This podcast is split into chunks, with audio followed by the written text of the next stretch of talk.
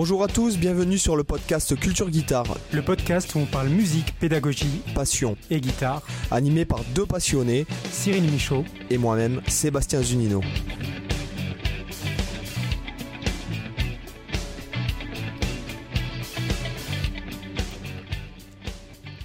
Hola hola, bonjour les amis, bienvenue dans le podcast Culture Guitare. Salut Cyril.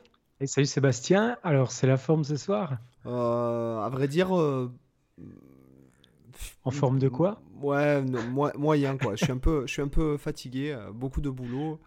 Là j'ai les enfants à la maison.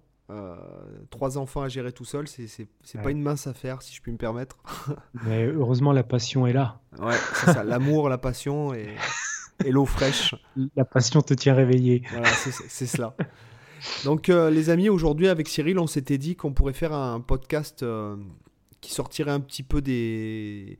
de ce qu'on propose d'habitude, euh, que ce soit on, va on va faire l'intro, c'est des youtubeurs classiques. Alors aujourd'hui, un podcast un peu spécial. et en fait, on, on, pensait parler un peu de, du métier de musicien euh, aujourd'hui, en tout cas, euh, en tout cas de ce qu'on connaît, puisque ce qu'on se disait, c'est que bon, c'est tellement vaste euh, que effectivement, on peut peut-être pas tout traiter, mais notamment, on, peut, on pourrait peut-être traiter le, de ce qu'on connaît. Enfin, bon, pour vite, vite fait tracer un, une brève chronologie. Bon, moi, j'ai été intermittent du spectacle pendant pratiquement 20 ans. Euh, j'ai donné des cours en école de musique, euh, j'ai donné des cours particuliers. Après, je me suis mis à faire du YouTube. Euh, et puis bon, maintenant, je fais encore autre chose. Là, je suis plus dans la compo, dans la production. Donc c'est vrai que bon, j'ai un site internet et compagnie. Là, tu vois, je fais un podcast. voilà. Euh, donc je pensais que ça pourrait être intéressant, notamment puisqu'il y a des gens euh, que je connais qui, sont en reconversion, euh, que, que j'ai même conseillé, des élèves à moi que à qui j'ai conseillé de donner des cours. Hmm. Puisque bon, on, va se le, on va pas se mentir, on va attaquer par ça, je pense. pour donner des cours, on me l'a souvent demandé, t'as pas forcément besoin d'être un, un grand cador ou tu vois, un grand. Euh, comment dirais-je? D'être à la source, quoi. Ouais, voilà, c'est ça. En gros. Et euh, disons-le d'entrée. voilà, c'est ça. Ou d'être Malmsteen, quoi, tu vois. Voilà. Allez hop, les deux sont casés, c'est bon. Mais euh, en tout cas, tu as besoin de, de je pense, de, d'avoir un peu de la fibre pédagogique, pas dans le sens que euh, sur le papier ça veut rien dire avoir la fibre pédagogique, puisque bon, tu peux être euh, très pédagogue avec une personne et puis ta, pédagogie ne s'adaptera pas forcément avec, avec une autre. Bon, c'est même, moi je pense que c'est plutôt à toi de t'adapter à l'élève, mais. Euh, d'accord. Mais ce que je veux dire, c'est que du moment que que tes élèves ils sont contents euh, de pratiquer chez eux, de venir te voir et tout, je pense que déjà la, plus de la moitié du travail est fait au niveau déjà de l'apprentissage pour des débutants, je parle. Ouais, c'est transmettre la passion finalement déjà. Voilà, c'est ça, l'intérêt. Voilà, je dirais aussi, tu vois. Notamment quand je donnais des cours, quand j'ai commencé à vraiment donner beaucoup, beaucoup de cours euh, particuliers, quand j'étais dans ce fameux magasin, euh, j'avais plus de la moitié de mes élèves qui venaient me voir pour moi et qui aimaient la guitare qu'à travers moi en fait. Et ça, ça me mm. dérangeait à l'époque. Et puis en fait, je me suis dit non, en fait, euh, ça, les, ça leur apporte euh, euh, quelque chose aussi dans leur vie de tous les jours. Ça leur apportera quelque chose. C'est mm. encore différent que le fait d'être dans une structure avec donc une hiérarchie administrative, je dirais. tu vois, c'est encore un peu peut-être autre chose. Tu vois. C'est vrai que le métier de, de musicien, on parle d'une euh, un, pourcentage euh, microscopique finalement du métier de musicien. Parce qu'en fait je pense que pour la plupart des gens euh, le musicien c'est le gars ou, la nana qui monte sur scène devant un public et qui joue d'instruments ou qui chante. Et en gros ça à mon avis pour la plupart des gens un peu néophytes je parle pas forcément de ceux qui nous écoutent sur le podcast qui sont souvent musiciens et donc euh, qui, je pense, connaissent un petit peu au-delà de ça. Mais je pense pour la majorité des gens, finalement, le musicien, ça reste ça, quoi. Ça reste un peu le, le troubadour qui vient animer, tu vois, les, les soirées. Et, euh, et, en fait, on n'imagine pas que musicien, c'est un métier qui est super vaste et qui peut exister dans des tas de domaines. Alors, on, on, va détailler un peu effectivement ce qu'on connaît, mais tu vois, déjà dans tous les aspects qui me viennent en tête tout de suite, tu as, déjà le musicien qui est, qui est, euh, bah, on va dire concertiste, je trouve pas de meilleur mot tout de suite, mais c'est une appellation un peu classique, mais euh, en tout cas celui qui fait des concerts et qui est vraiment le musicien de scène, on peut dire, voilà, le musicien de scène, euh, là, l'intermittent, comme là, tu là on, peut, on peut quand même encore euh, classer en sous-catégorie, puisque bon, tu, notamment, je fais un clin d'œil à Alex qui nous écoute, qui est, qui est un élève à moi, qui est un, un pour moi un très grand musicien dans le sens où bon c'est un mec qui a fait des concours qui a fait des qui a fait le, sup euh, enfin le conservatoire supérieur euh, qui a fait des concours internationaux qui est là et dans un orchestre national. Euh, tu vois bon là là t'es musicien classique et pour, euh, si tu veux, pour vivre de ça, avoir une place dans un orchestre national, il faut, de toute façon, il faut que tu sois un tueur. Hein, euh, ah oui, c'est clair. Donc, il euh, y a pas, y a pas. Après que tu sois investi dans ton boulot ou pas, ça, c'est la passion qui peut-être s'effrite avec le temps, puisque tous ces gars-là sont des gars qui ont en fait font de la, la musique depuis qu'ils sont souvent très jeunes. Mm. et qui ont souvent un environnement parce qu'ils me disaient bon tu as des pianistes qui sont des sommités mais les gars sortis du piano c'est euh, il m'a donné quelques noms, puisque c'est vrai que j'écoute beaucoup de piano, beaucoup de piano classique. Et euh, c'est vrai que les gars ont un niveau tellement inimaginable, mais il me dit, tu parles avec eux, les gars, euh, c'est limite des enfants, quoi. C'est, ils savent rien faire, quoi. Ils, ils savent, ils ont pas de sujet de conversation, ils sont, hmm. ils ont fait du piano ou de leur instrument toute leur vie. C'est limite des autistes de, de l'instrument, tu vois. Donc il y a ce, ce, côté un peu classique, donc musicien, bah, alors euh, pour, pour être soliste, c'est carrément, il faut que tu sois une sommité mondiale depuis que tu as 10 ans, quoi, hein, en gros. Mm. Hein. Mais en général, euh, ces mecs-là, donc, euh, c'est plus ou moins assimilé à un boulot de salarié, je suppose. C'est un petit peu ça, ouais.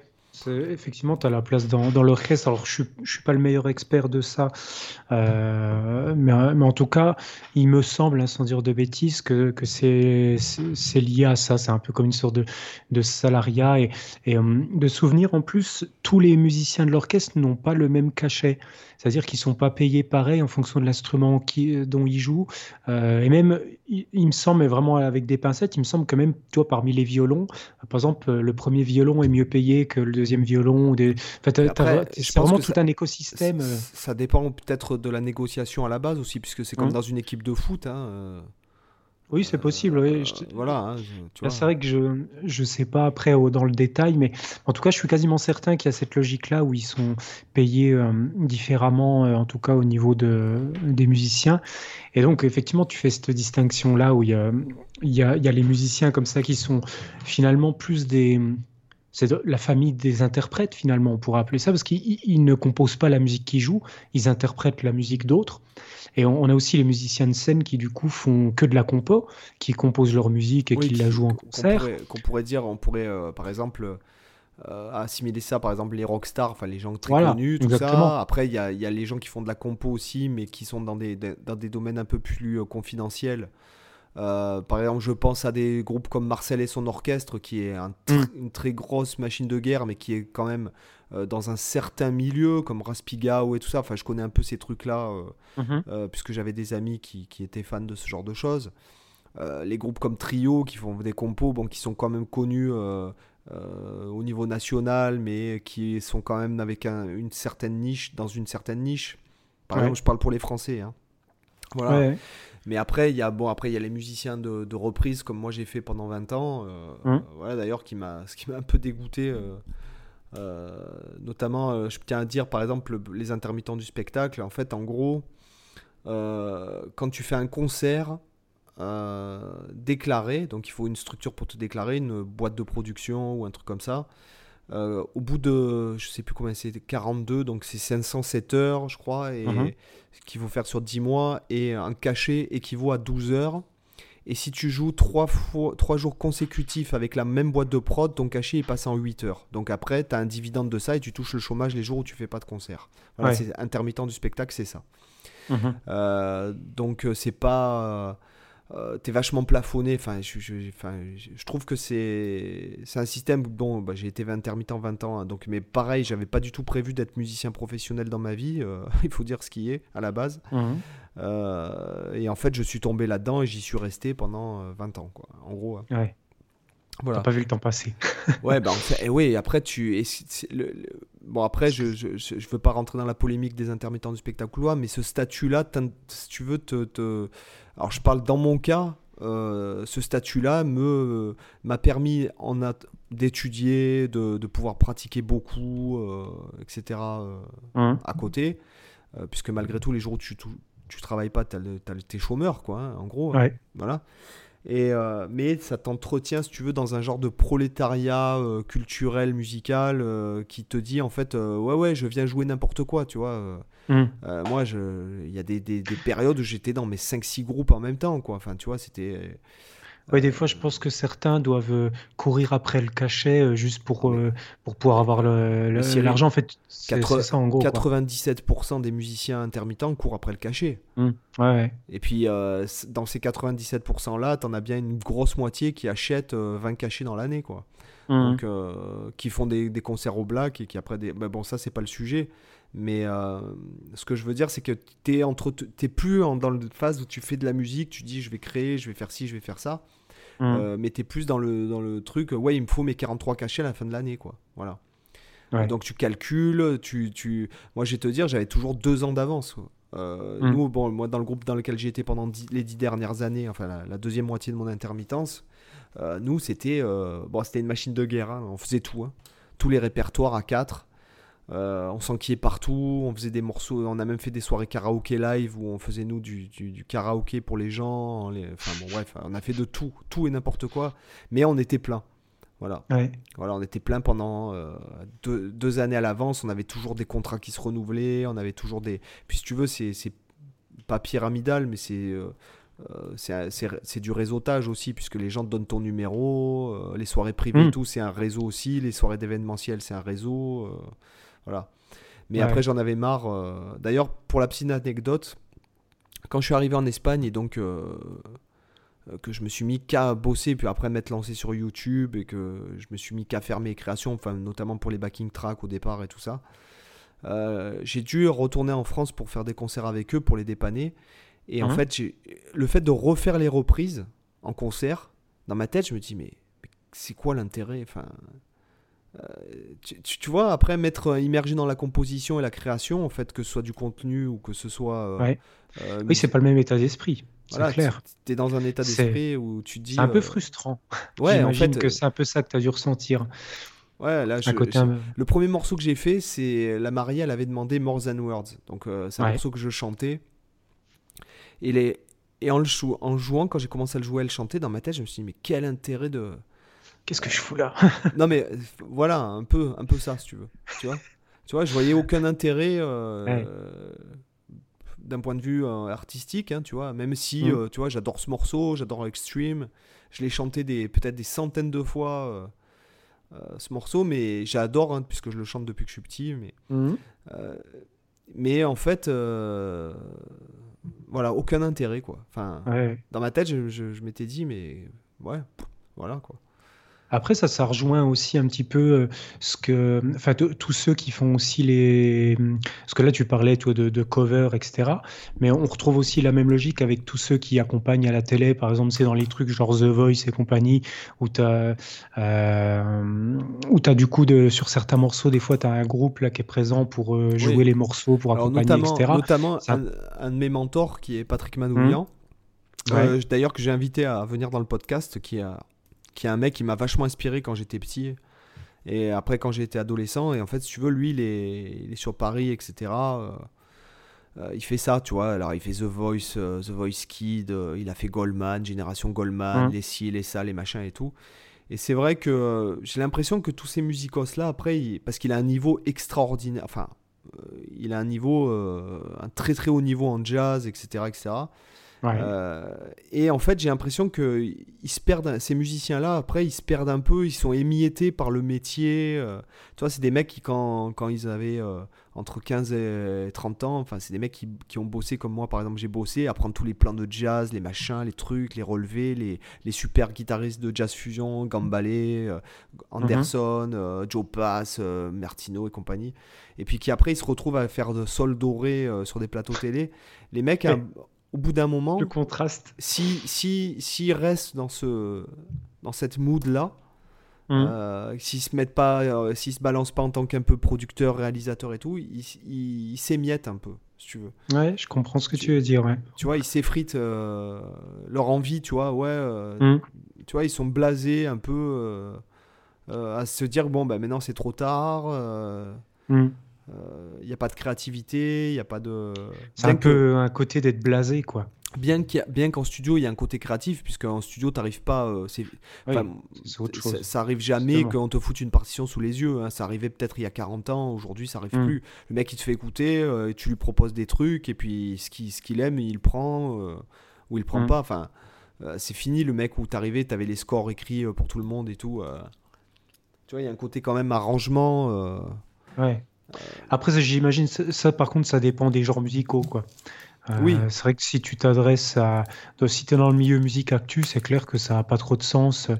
Euh, ou, alors, à la limite, si on t'appelle pour, pour jouer une grille d'accords pour enregistrer, parce que je sais pas, la personne, elle est pas guitariste, elle connaît, ah, elle a besoin d'un guitariste, et que voilà, et qu'elle te dit, bah voilà, j'ai un morceau, euh, j'ai sept grilles d'accords à faire tourner en, guitare folk, machin, est-ce que tu peux me l'enregistrer? Voilà, ça, ça, se limite à peu près à ça, je crois. Non, non, les mecs, après, ils ont des samples. Euh, quand, quand, les mecs ils t'appellent, puisque bon, après, à un moment donné, même je vois aujourd'hui, bon, parce qu'aujourd'hui, euh, ce qui, ce qui s'est passé, c'est que.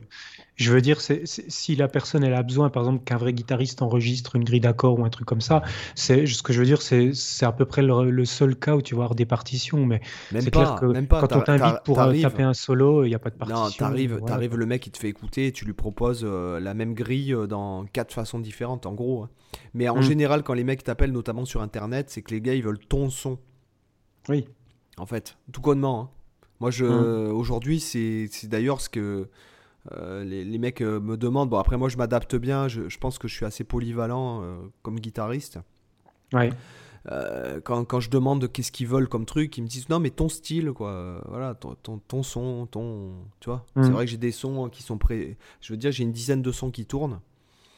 En gros, hein, et je vois que les gens, c'est ce qu'ils veulent, c'est, euh, ce sont ces sons-là, quoi, tu vois. Hmm.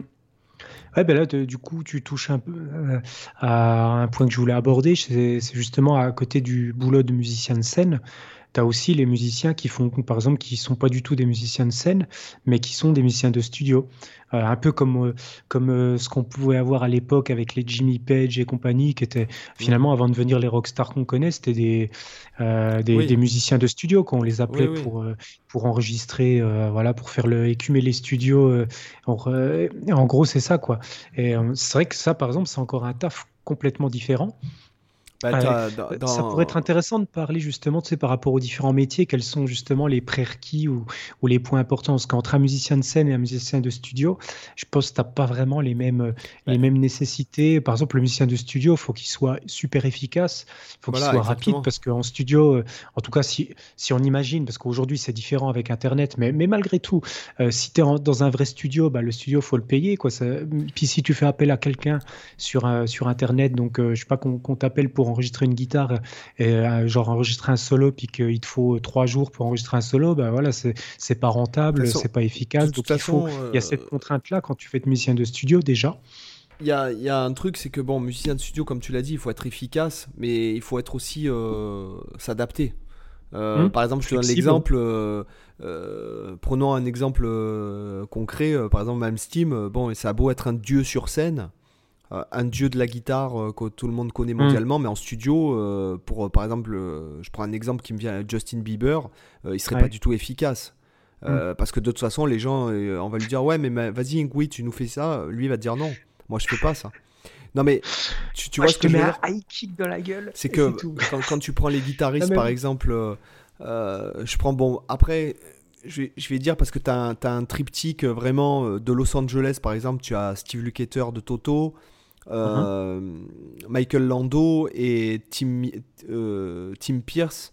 Donc, euh, par exemple, bon, Luketer t'entend qu'il a ce son, enfin, il a un son particulier, etc. Mais il, il, est ultra polyvalent, ultra efficace. Mm. Et surtout, les gars, ils cherchent des gars qui ont l'habitude. Parce que, ça, encore une fois, ça sert à rien de, par exemple d'être euh, à la null source, euh, enfin d'avoir un niveau de l'autre monde pour être musicien de studio. C'est simplement que c'est pas qu'il faut être, avoir beaucoup de connaissances ou toi, il faut avoir de l'habitude en fait de faire ça. Mm. Parce que bah, surtout que l'enregistrement, effectivement, c'est très très différent.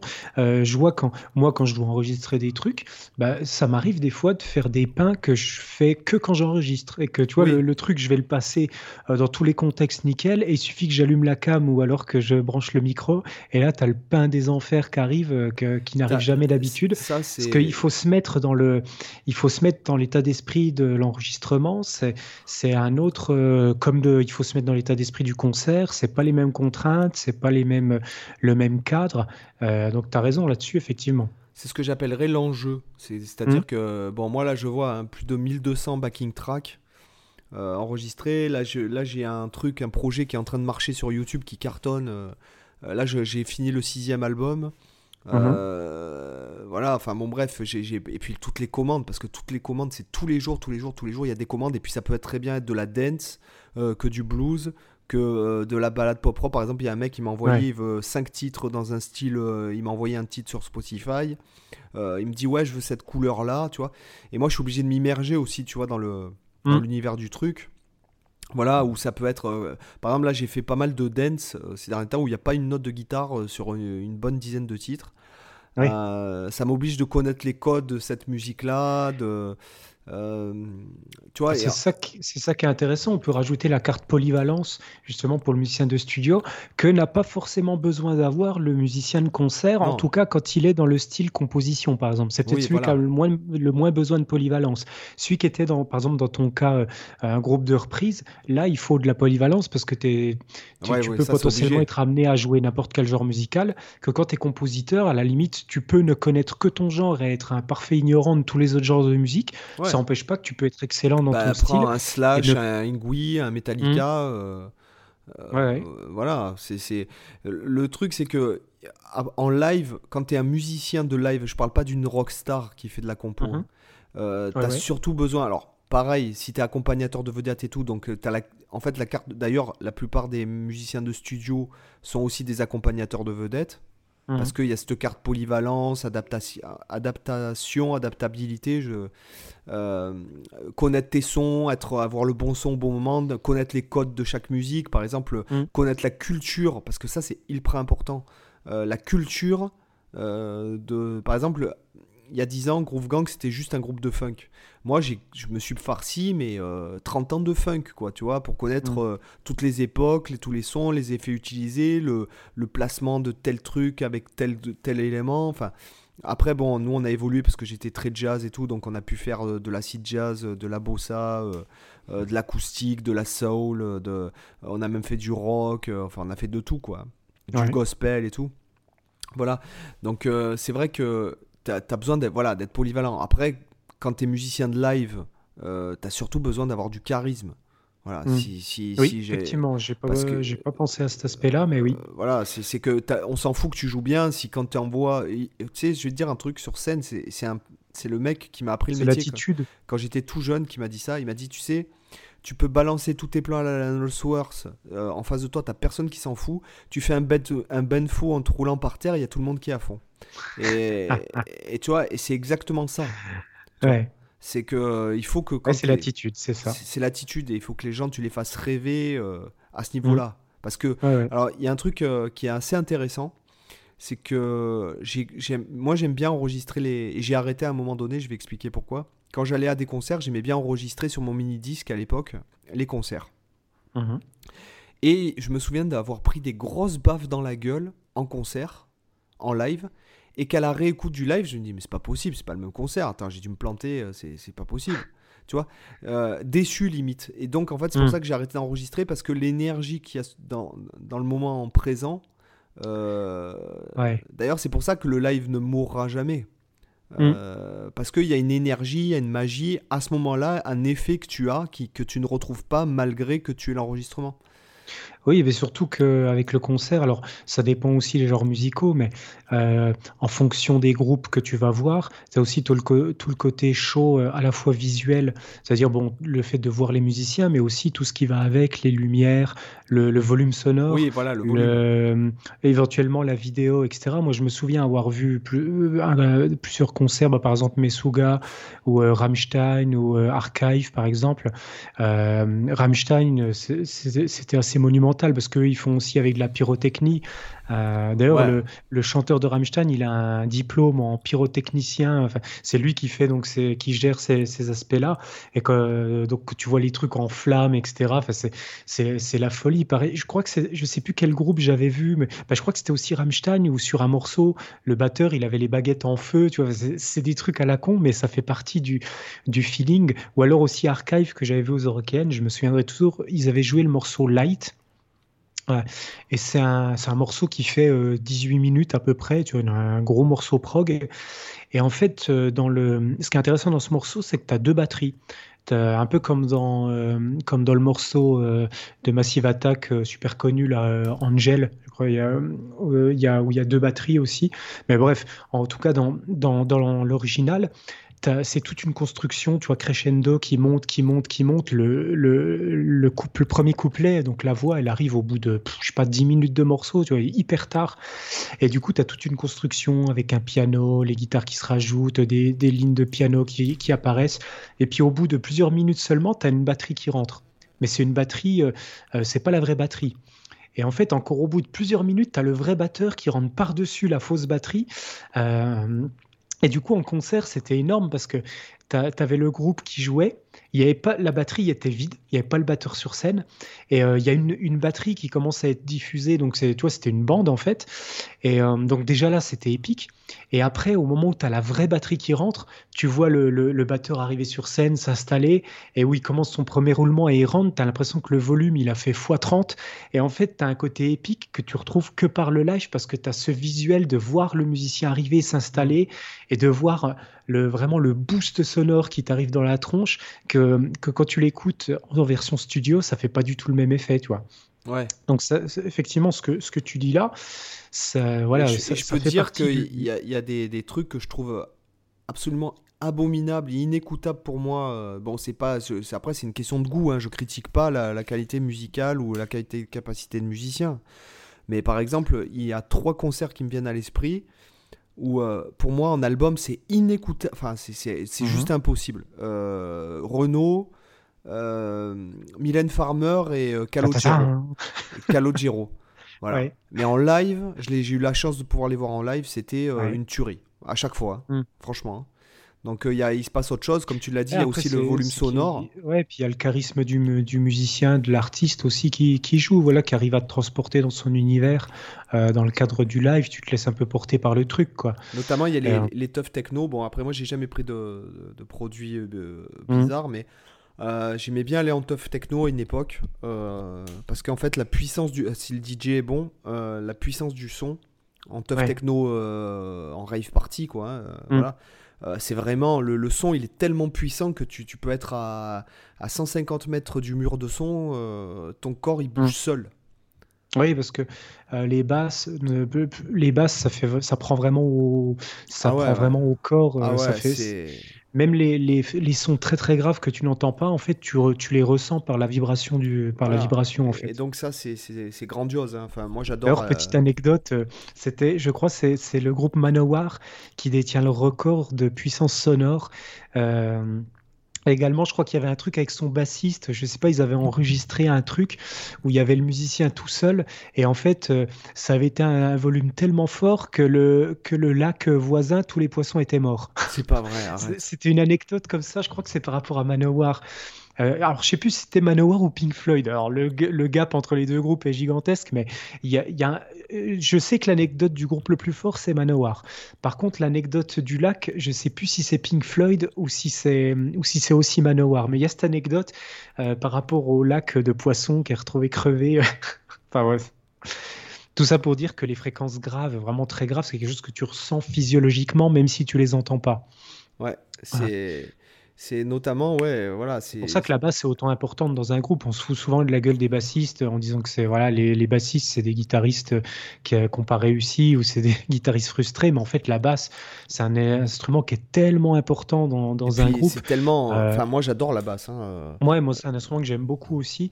Euh, je trouve que ça a un son.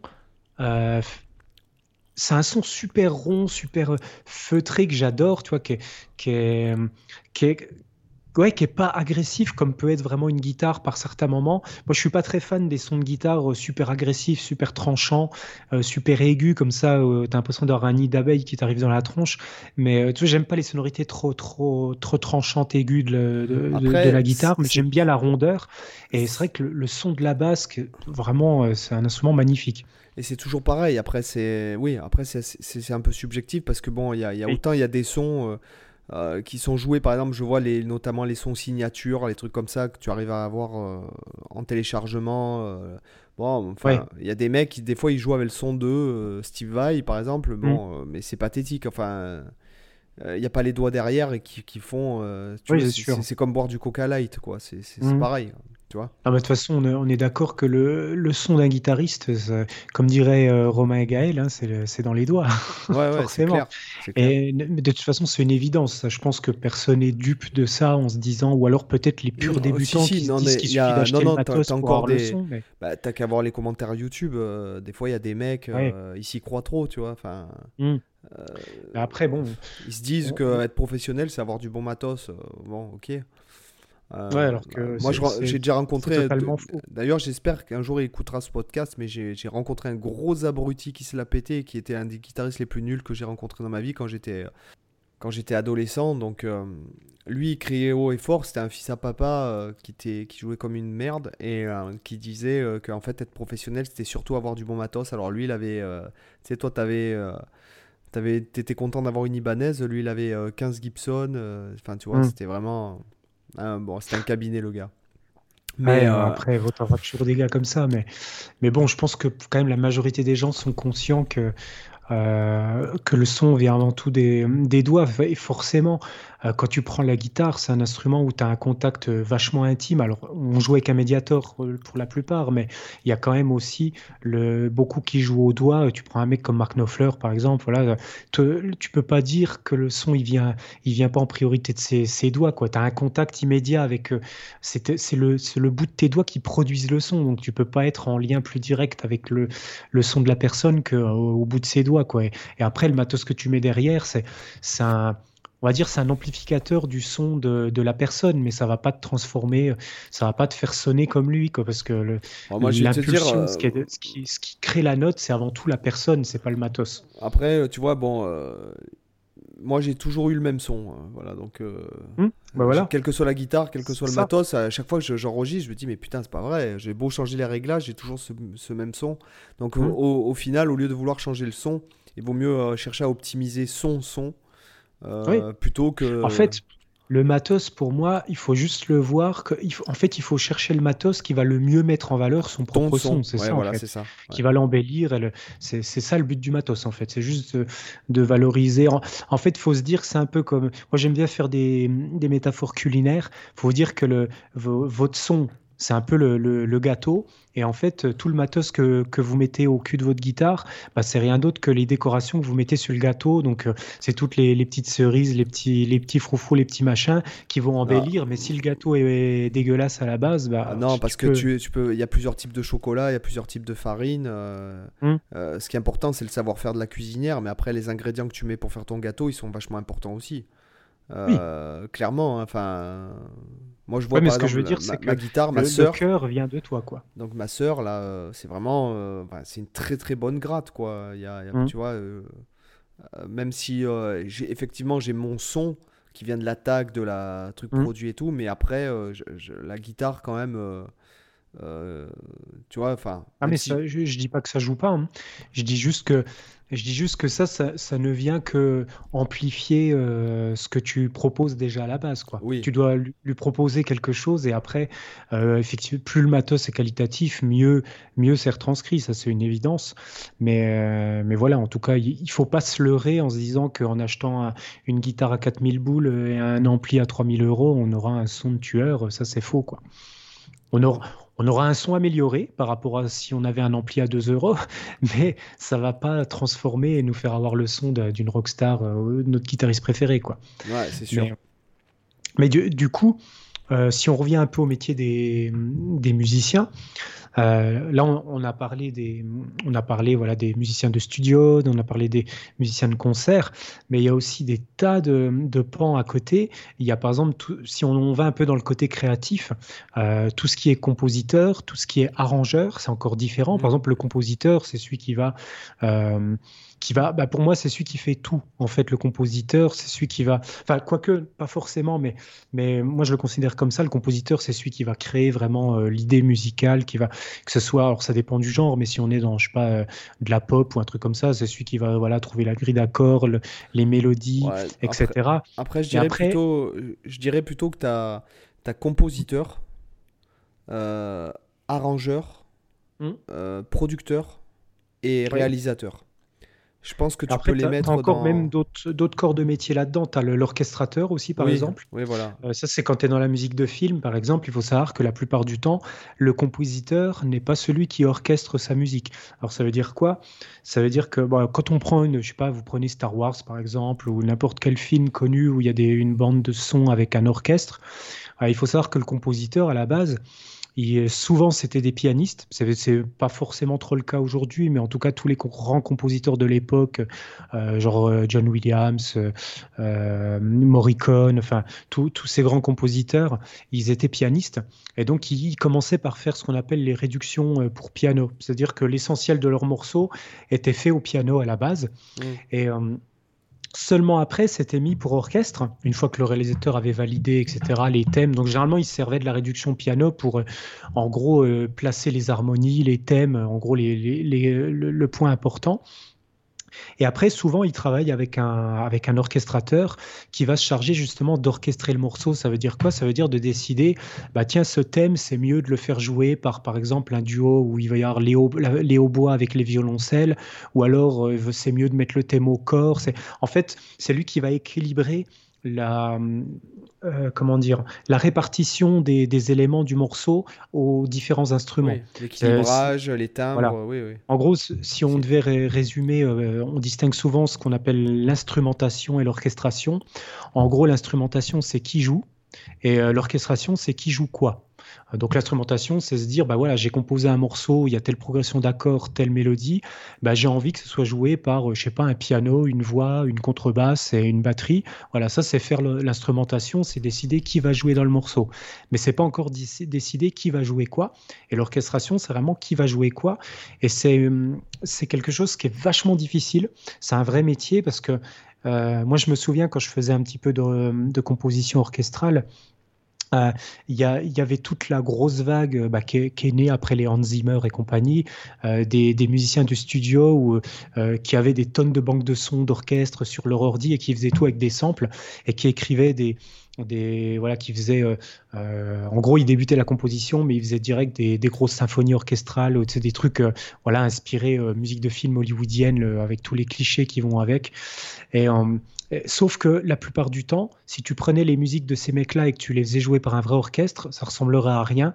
Parce qu'en fait, dans, entre la réalité, quand tu fais jouer par des samples euh, as ton morceau et quand tu le fais jouer par un vrai orchestre, tu as plein de phénomènes qui sont pas perceptibles par les samples, notamment les phénomènes de masquage par exemple, ou, oui, les placements, ou les placements de l'orchestre, euh, etc., hum. l'équilibrage. Euh, voilà, bah, justement, l'équilibrage sonore qui fait que parfois, quand tu vas faire jouer à, un sample une certaine disposition de, tes mélodies, etc., ça peut sonner super bien. Et quand c'est joué par un vrai orchestre, tu te rends compte, bah, par exemple, que, que merde, le, le corps, le corps, par exemple, il va écraser complètement le son du, je sais pas, du, euh, je dis n'importe quoi, du, du corps anglais ou je sais pas quoi, et parce que tu n'avais pas prévu que, avec tes samples, vu que tu peux régler les volumes comme tu veux, bah, quand tu te retrouves dans la réalité et que tu n'es pas conscient des différences entre les instruments, tu peux écrire des choses qui sont pas du tout euh, euh, idiomatiques pour les instruments, c'est-à-dire qui sont pas euh, facilement jouables pour eux et qui sont voire des fois impossibles. Et tu peux aussi ne pas prendre en compte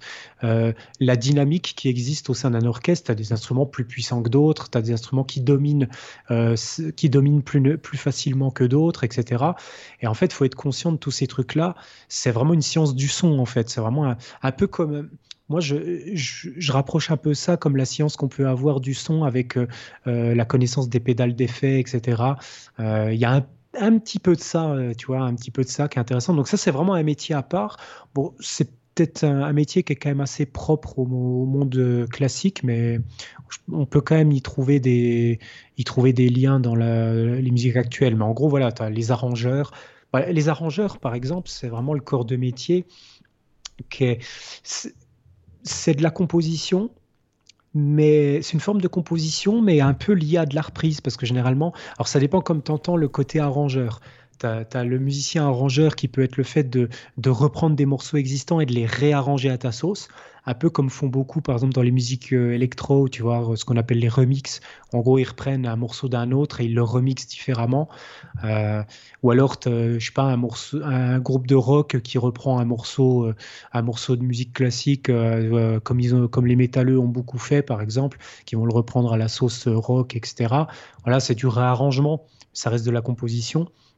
Et, ou alors, entendre le côté arrangement comme le fait où, où tu as par exemple ta, ton, morceau que tu as composé et tu vas l'arranger pour telle famille d'instruments et tu vas, tu vas peut-être en faire une autre version à un moment donné pour d'autres instruments. Tu par, exemple, je sais pas, tu prends euh, ah, une version simple, c'est par exemple euh, le morceau d'origine, et après euh, les mecs qui vont qui vont enregistrer des années plus tard sur un autre album le même morceau, mais en version, je sais pas, une plugged ou en version euh, avec rajout de, de cordes ou de d'un piano, ou alors qui vont le, simplement le le faire pour d'autres instruments encore différents ou dans un autre style, etc. Ça, c'est aussi une forme de réarrangement.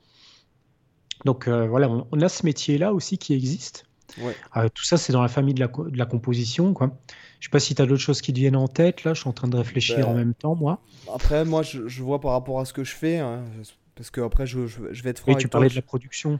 Ouais, je, je connais pas forcément euh, bien ce milieu. Euh, mmh. Bon, moi, ce qui s'avère, pour la petite histoire, en fait, il s'avère que, bon, quand j'ai commencé YouTube à faire des, le vlog, machin, euh, des, vidéos pédago, après, je me suis dit, ah ouais, pour les élèves, ça serait bien que je leur illustre ça avec des backing tracks pour qu'ils s'entraînent à improviser mmh. ce dont je parlais. Euh, de là, ça a pas mal marché sur YouTube, c'est tous ces trucs-là. Et après, en fait, il y a quelques mois, euh, il y a des gens. Euh, alors, je sais pas pourquoi ça arrivé d'un coup comme ça. des dizaines de gens qui m'ont demandé de leur faire des morceaux custom. Mmh. Et tous les jours, il y en a des nouveaux, tous les jours, tous les jours, tous les jours. Ça, ça a même débordé sur des trucs qui, qui n'ont pas forcément rapport avec YouTube, juste des gens qui ont parlé de moi euh, par, euh, par truc interposé, par exemple, notamment, ouais, bah, demande, quoi. demande à Zunino euh, de faire un truc, tu vois. Hum. voilà, donc en fait, là, dans ce cas-là, moi, je considère pas que ce soit de la composition parce que, parce qu'en fait, dans ma tête, c'est. comment dirais-je? Pour moi, c'est comme si je connaissais, on va dire, une, une centaine de formules magiques et que j'interchange les accords et change la tonalité, le tempo et la métrique et en fait ça me donne euh, des, une infinité de morceaux. Ah, je, pense que tu as tort. Hein. Je pense que tu peux vraiment appeler ça de la composition. Euh, c'est pas parce que pour toi c'est super naturel et facile à faire que c'est pas pour autant de la compo. Tu, euh, je pense que tu, si on pouvait faire un podcast avec, euh, avec Beethoven, avec Mozart ou avec des gars comme ça, bah pour eux c'était aussi évident. pour eux, ils se posaient même pas la question. Ils pouvaient te faire n'importe quelle progression d'accord en un clin d'œil, n'importe quelle mélodie. Ça n'empêche pas que c'est de la composition. C'est vrai que si par exemple, oui, c'est vrai que par exemple tu écoutes prenons par exemple des, des œuvres. Euh, là, j'écoutais euh, Ravel euh, récemment. Mhm. Alors, je me souviens plus des noms des œuvres.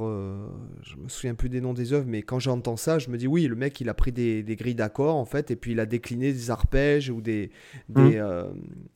des comment dirais-je, des des, en fait, il s'est fait des études. C'est comme des fois, moi, il m'arrive d'écrire des études pour moi, ou quand tu crées une formation même, hein, tu, tu, crées des études hein, en fait, pour travailler tel ou tel mouvement.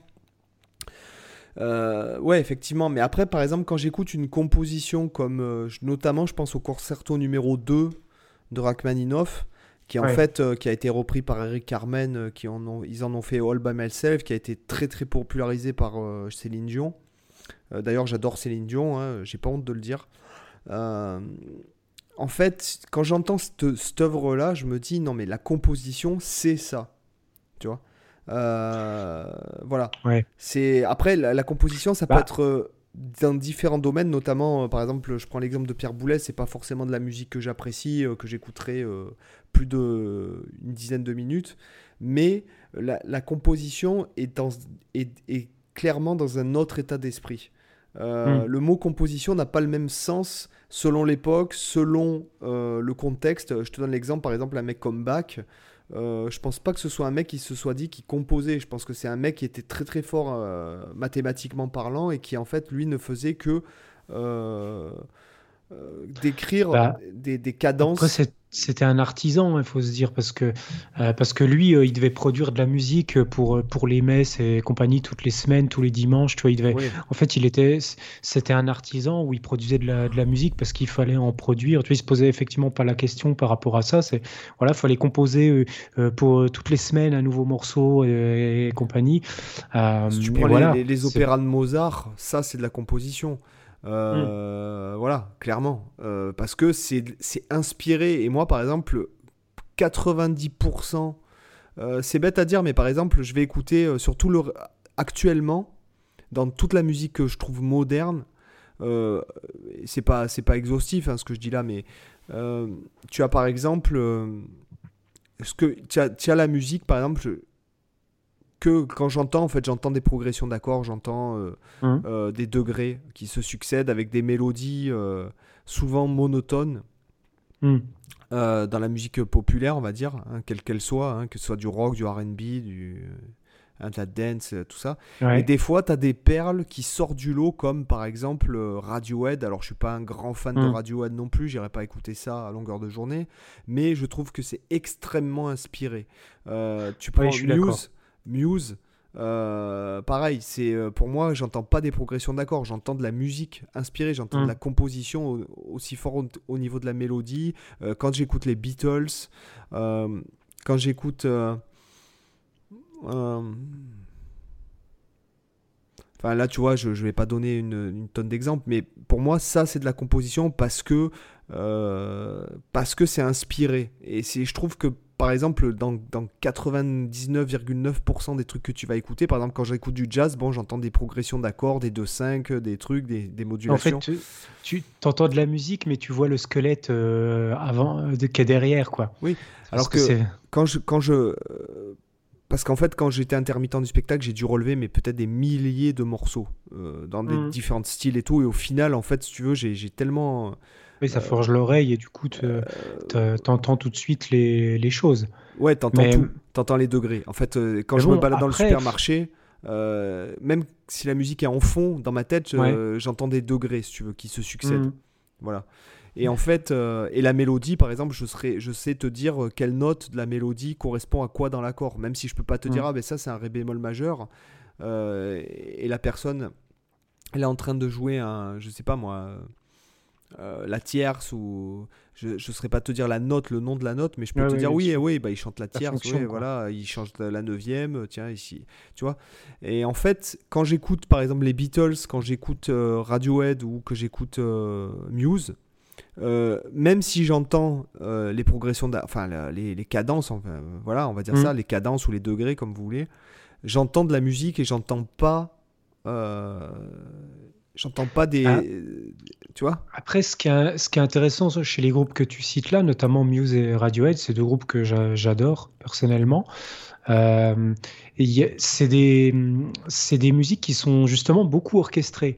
Euh, bah, bon, Bellamy, il s'en cache pas qu'il a, lui, il a des influences classiques, notamment Rachmaninoff, par exemple, il est très inspiré. Euh, mais, mais chez Radiohead, il y a aussi beaucoup de beaucoup d'orchestration, c'est-à-dire que c'est, c'est, t'as beaucoup de couches de son. C'est pas juste tu as, la guitare, la batterie, la basse, le chant et basta. Ils vont tout le temps te rajouter des choses euh, un peu cachées. Moi, je fais souvent des analyses de Radiohead, notamment les albums Kida et Amnesiac, hmm. quand je donne des cours de, mixage à, mes élèves à l'université. Euh, je leur fais souvent écouter l'intro. Alors, je sais jamais si c'est euh, le nom du morceau, je suis pas, je, je, suis très mauvais pour retenir les noms des morceaux, mais c'est un, un, morceau dans Kida ou Amnesiac, en tout cas, qui est, un morceau qui est joué piano seul. Euh, très rubato, c'est-à-dire qu'il n'y a pas vraiment une pulsation stable, c'est vraiment très très très libre. Et, en fait, quand tu écoutes cette intro, euh, je crois que c'est Everything is uh, in the right place, mais j'ai vraiment un doute parce que je le confonds toujours avec un autre, euh, avec Pyramid Song. Je sais jamais lequel des deux c'est. Enfin bref, on s'en fout. Il y, a, donc cette intro piano seul. Et euh, en fait, quand tu écoutes l'intro, tu te dis ouais, bon, ok, t'es un, un, piano. Alors c'est progression assez jazzy, en tout cas dans les couleurs d'accords utilisées. Et tu fais pas gaffe, tu, tu dis ok c'est juste une intro au piano. Et en fait quand je fais analyser aux élèves, en fait on se rend compte que en arrière-plan ils ont planqué plein de sons bizarres, des sortes de violons distordus, en fait une sorte de bruissement sonore qui est en arrière-plan et en fait qui va te remplir tout le vide qui, existerait si hmm. on avait euh, composé, si, une personne qui aurait composé le morceau normalement et qui aurait juste fait une intro avec piano seul, ça aurait été vachement plat parce que tu aurais eu le piano tout seul, un peu de reverb et en fait tout l'arrière-plan vidéo. En fait, ils ont volontairement rempli, habillé tout cet arrière-plan avec plein de sons bizarres où tu sais pas trop ce que c'est. Tu as des sons électroniques, des sons de violon, etc.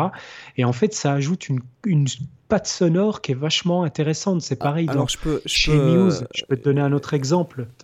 Chez Muse, dans Space Dementia, par exemple, qui est le troisième morceau de l'album Origin of Symmetry, qui m'a d'ailleurs donné une putain de claque dans la gueule quand j'ai entendu ce morceau la première fois, avec ce piano super épique, qui est d'ailleurs repiqué d'un concerto de Rachmaninoff. Je sais plus le combien tième, mais c'est texto un concerto de Rachmaninoff, l'intro d'Espèce Dementia, quand il y a le le gros arpège. En fait, tu as toute une intro assez calme dans le morceau.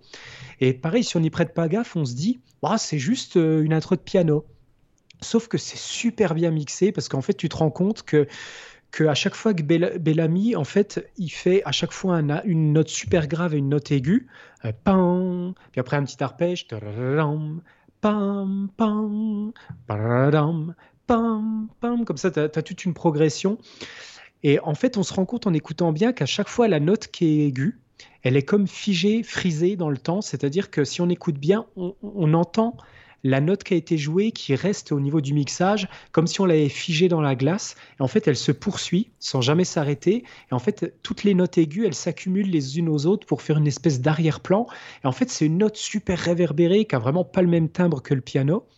Et à un moment donné, tu as même un switch complet du mixage où, quand il fait la, montée de gamme finale assez lente euh, qui va précéder l'entrée du piano vraiment virtuose, en fait, tu as le piano super lointain sur une note, il bascule soudainement au premier plan sonore au niveau du mixage. Et en fait, c'est ça qui fait euh, arriver le. C'est ça qui sert de transition pour amener le piano euh, vraiment épique qui suit. Et en fait, ça, c'est c'est des astuces de mixage, mais tu vois que c'est pensé de manière... C'est-à-dire que le mixage est pensé comme un, comme un cinquième instrument, en plus du piano, des guitares, de la basse, de la batterie et du chant, tu vois, chez Muse. Et Radiohead, c'est pareil. Pour, pour moi, chez Radiohead, tu as, euh, as, les guitares, tu as la basse, tu as la, batterie, le chant et tu as aussi le mixage. C'est un instrument ah, en, plus, euh, bien sûr. plus des autres, tu vois. Et, ça, ça participe au fait qu'effectivement, tu peux avoir cette sensation que c'est super bien produit parce que c'est réfléchi aussi au niveau du mixage, énormément.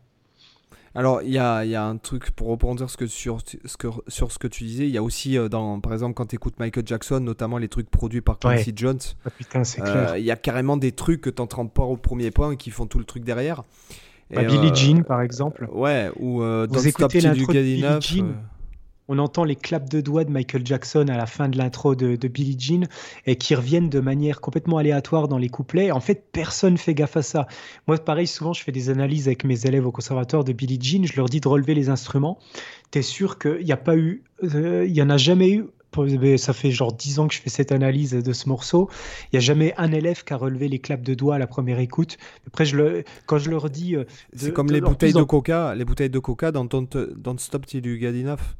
Ah oui, ça je savais pas. Vas-y, dis, voir l'anecdote. Donc ben, en fait, tu as, as, des percussions en, en fond c'est en fait euh, juste le percussionniste qui joue sur des bouteilles de coca euh, en verre vide. C'est énorme, excellent. Ouais. Et je savais pas ça, trop bien. Ouais, et, je vais te dire un truc par rapport au backing track.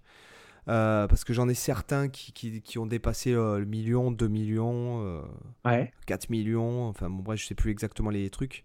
Et ce que j'ai remarqué, c'est que les backing tracks qui performent le mieux, sont ceux que quand je les réécoute, je me dis mais putain c'est bizarre que ça ça performe ce truc et en fait quand j'analyse les choses, c'est qu'en fait ce sont des backing tracks où tout s'emboîte et où il y a des guitares qu'on n'entend pas. Ouais, ouais, bah voilà, t'as as trouvé la clé. Voilà, donc euh, il y, a, y, a des trucs. Euh, c'est une explication qui est tout à fait, tout à fait logique parce que finalement, en fait, c'est ce qui va réinviter les gens à l'écouter. En fait, c'est ça qu'il faut comprendre, et ça, ça va au-delà de la musique. Tu, tu prends l'exemple du cinéma, c'est la même chose. La différence entre le blockbuster que tu vas, genre de Roland Emmerich, euh, que, le truc typique euh, que tu vas aller voir une fois dans ta vie au ciné, puis une fois que tu l'as vu, tu es content, mais tu aucune envie de le revoir une deuxième fois. Et le film que tu vas pouvoir voir 10, 20, 30, 100 fois et que tu vas jamais te lasser, c'est parce qu'il y, y a plusieurs couches de lecture possible. regarde, un épisode des Simpsons. Ouais, ah bah ça, euh, tu prêches un converti.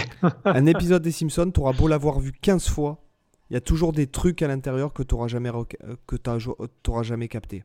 C'est clair.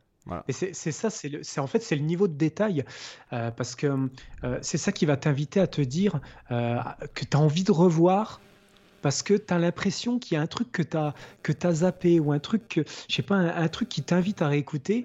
Et en fait, c'est ça, tu vois, moi, je citais l'exemple de Michael Jackson, par exemple. Euh, c'est seulement en ayant fait l'analyse du morceau pour mes élèves la première fois où j'avais commencé à, analyser celui-là que j'avais repéré ces claps de doigts. Avant, j'y avais jamais fait gaffe. Et en fait, c'est en analysant le morceau que j'ai vu qu'il y avait une quantité d'instruments, mais qui est fantastique. J'en avais relevé, il y en a au moins 15 différents dans le morceau. Et le mixage, mais je veux dire, t'entends tout. T'entends absolument tout à une place super précise. Euh, mais, mais là-dedans, mais t'as genre, t'as as déjà, bon, t'as la batterie, t'as un shaker, t'as une basse, t'as le clap de doigts, t'as les claps de main, t'as trois voix différentes, t'as la guitare, t'as euh, des cordes, j'en suis déjà à 10, 10 hein, instruments, t'as un lyricon qui est un instrument avant euh, électronique, t'as un piano Rhodes, j'en suis déjà à 12, tu as un synthétiseur, alors je sais plus comment il s'appelle, c'est l'émulator, euh, tu as encore un autre synthétiseur, par contre, je sais pas, je, sais pas ce que c'est. J'en suis à 14 et tu as encore, je sais plus quoi, je crois qu'il y a encore un son de. Il doit y avoir encore un synthé qui traîne quelque part, mais il y a une quantité de sons qui est phénoménale. Et en fait, tu les repères pas à la première écoute, tous, tu vois. C'est des trucs, et, ce morceau, voilà, tu vas, tu vas l'écouter, le réécouter, et des fois, à la dixième écoute, tu dis, mais Ça, je l'avais jamais entendu, quoi. Et moi, je me souviens avoir fait l'expérience comme ça de. Hmm, j'étais avec une de mes ex euh, qui étudiait au Conservatoire supérieur de, de Paris. Euh, elle était en études d'ingénieur du son. Et euh, dans, dans, leur studio, là-bas, ils avaient des enceintes de la marque Genelec, qui est une marque super haut de gamme. Et, genre, ils avaient des, des enceintes, mais le truc, ça te prenait le mur entier. Les enceintes, elles faisaient, elles deux fois ma taille. c'était un truc monstrueux. Ça devait coûter 20 000 euros l'enceinte. C'était des trucs, mais j'ai jamais entendu un son d'aussi bonne qualité que là-dedans.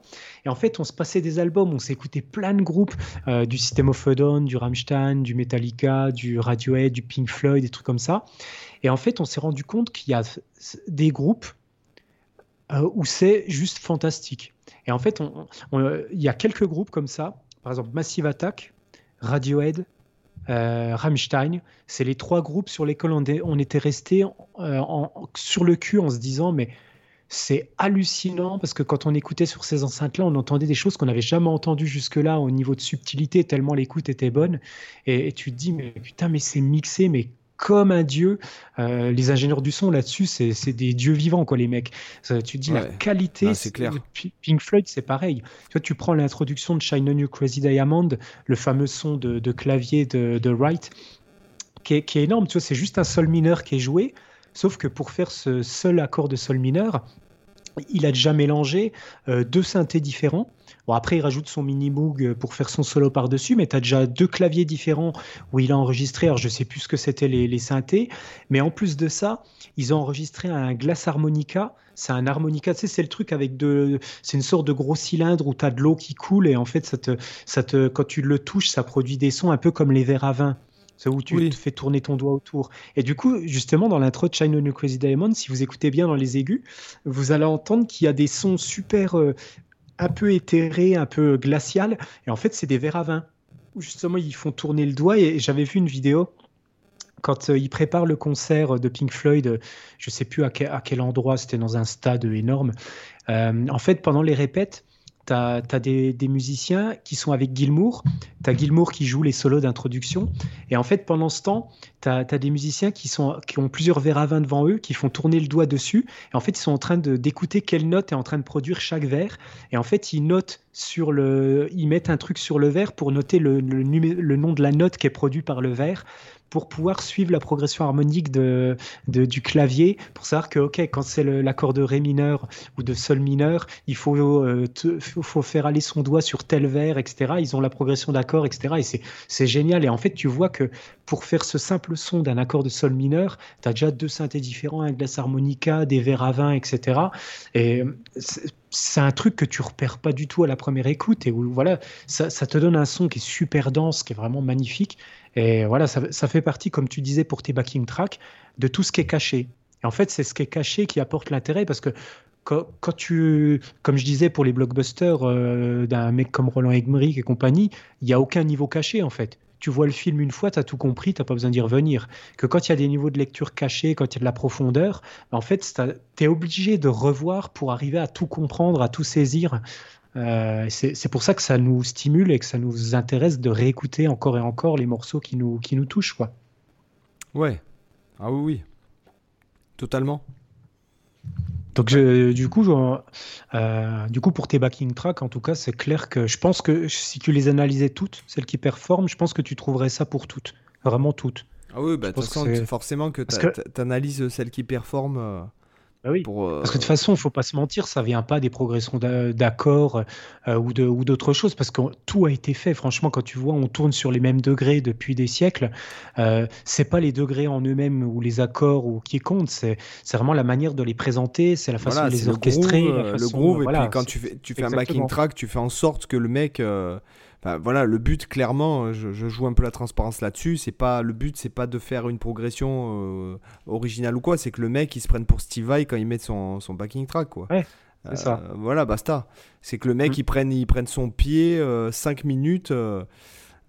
pendant 5 minutes, il prend son pied. Enfin là, bon, maintenant je l'ai fait un peu plus long puisque les gens me l'ont demandé au, au, fur et à mm. mesure, mais les gens, voilà, qui prennent leur pied, qu'ils fassent un bend, qui se sentent, qui est tout quoi. Voilà, qui est tout euh, pour se sentir. Euh, et notamment, ça, les, trucs cachés, plus les choses qui s'emboîtent les unes dans les autres. Mm. Voilà. Ouais. Mais tu vois, là, c'est intéressant que tu parles de, de tes backing tracks et tout à l'heure, tu parlais de, du métier de production, etc. En fait, ce que euh, ce qui a énormément changé dans le métier de musicien, c'est vraiment l'apparition du, enfin le, le, le, fait que le home studio est devenu super abordable et possible pour tout le monde. Parce que maintenant, un musicien, enfin, je, sais que toi c'est un peu comme pour moi. Euh, moi, je suis guitariste, mais je suis en même temps compositeur. En même temps, je fais du mixage. En même temps, je fais de la vidéo. Et en même temps, euh, je produis mes morceaux. Et en même temps, je, web designer, je, vends mes morceaux. donc, je, je, suis aussi le, le commercial de, de, de mes morceaux je suis aussi le, le communicant. Euh, euh, voilà, comme tu disais, je, on fait aussi du graphisme parce qu'on fait, euh, bah, je sais pas, rien que pour les vidéos YouTube, on fait les miniatures, on fait, ou pour les covers d'albums, on fait nos pochettes d'albums, on fait. Tu fais comptable, agent. Voilà, en fait, tu fais technicien parce que là où, par exemple, tu progresses vachement, mmh. c'est là où, par exemple, c'est sur le mixage. Voilà, clairement, euh, c'est, euh, et c'est, on revient à ce qu'on, ce qu'on disait. Par exemple, bon, moi là, je, cherche vraiment à me former. Bah, pour te dire, là, j'ai, vraiment investi cette année dans le studio. Hein. j'ai dû acheter, je sais mmh. pas moi, euh, des milliers, des milliers d'euros de synthé, de, de, de, de plugs, de, de, trucs pour le mixage et tout. De... Donc, bon, là, parce que là, vraiment, c'est, cette année, c'est, ça me fait halluciner d'ailleurs que, que que tout ça arrive comme ça.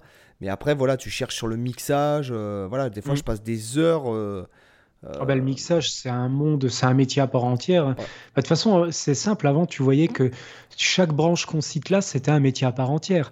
L'ingénieur du son, euh, l'ingénieur du son qui s'occupe du mastering, euh, le, producteur. Et en fait, aujourd'hui, on, est tout à la fois. En fait, ça ne veut pas dire que bah, ces métiers-là n'existent hein. plus.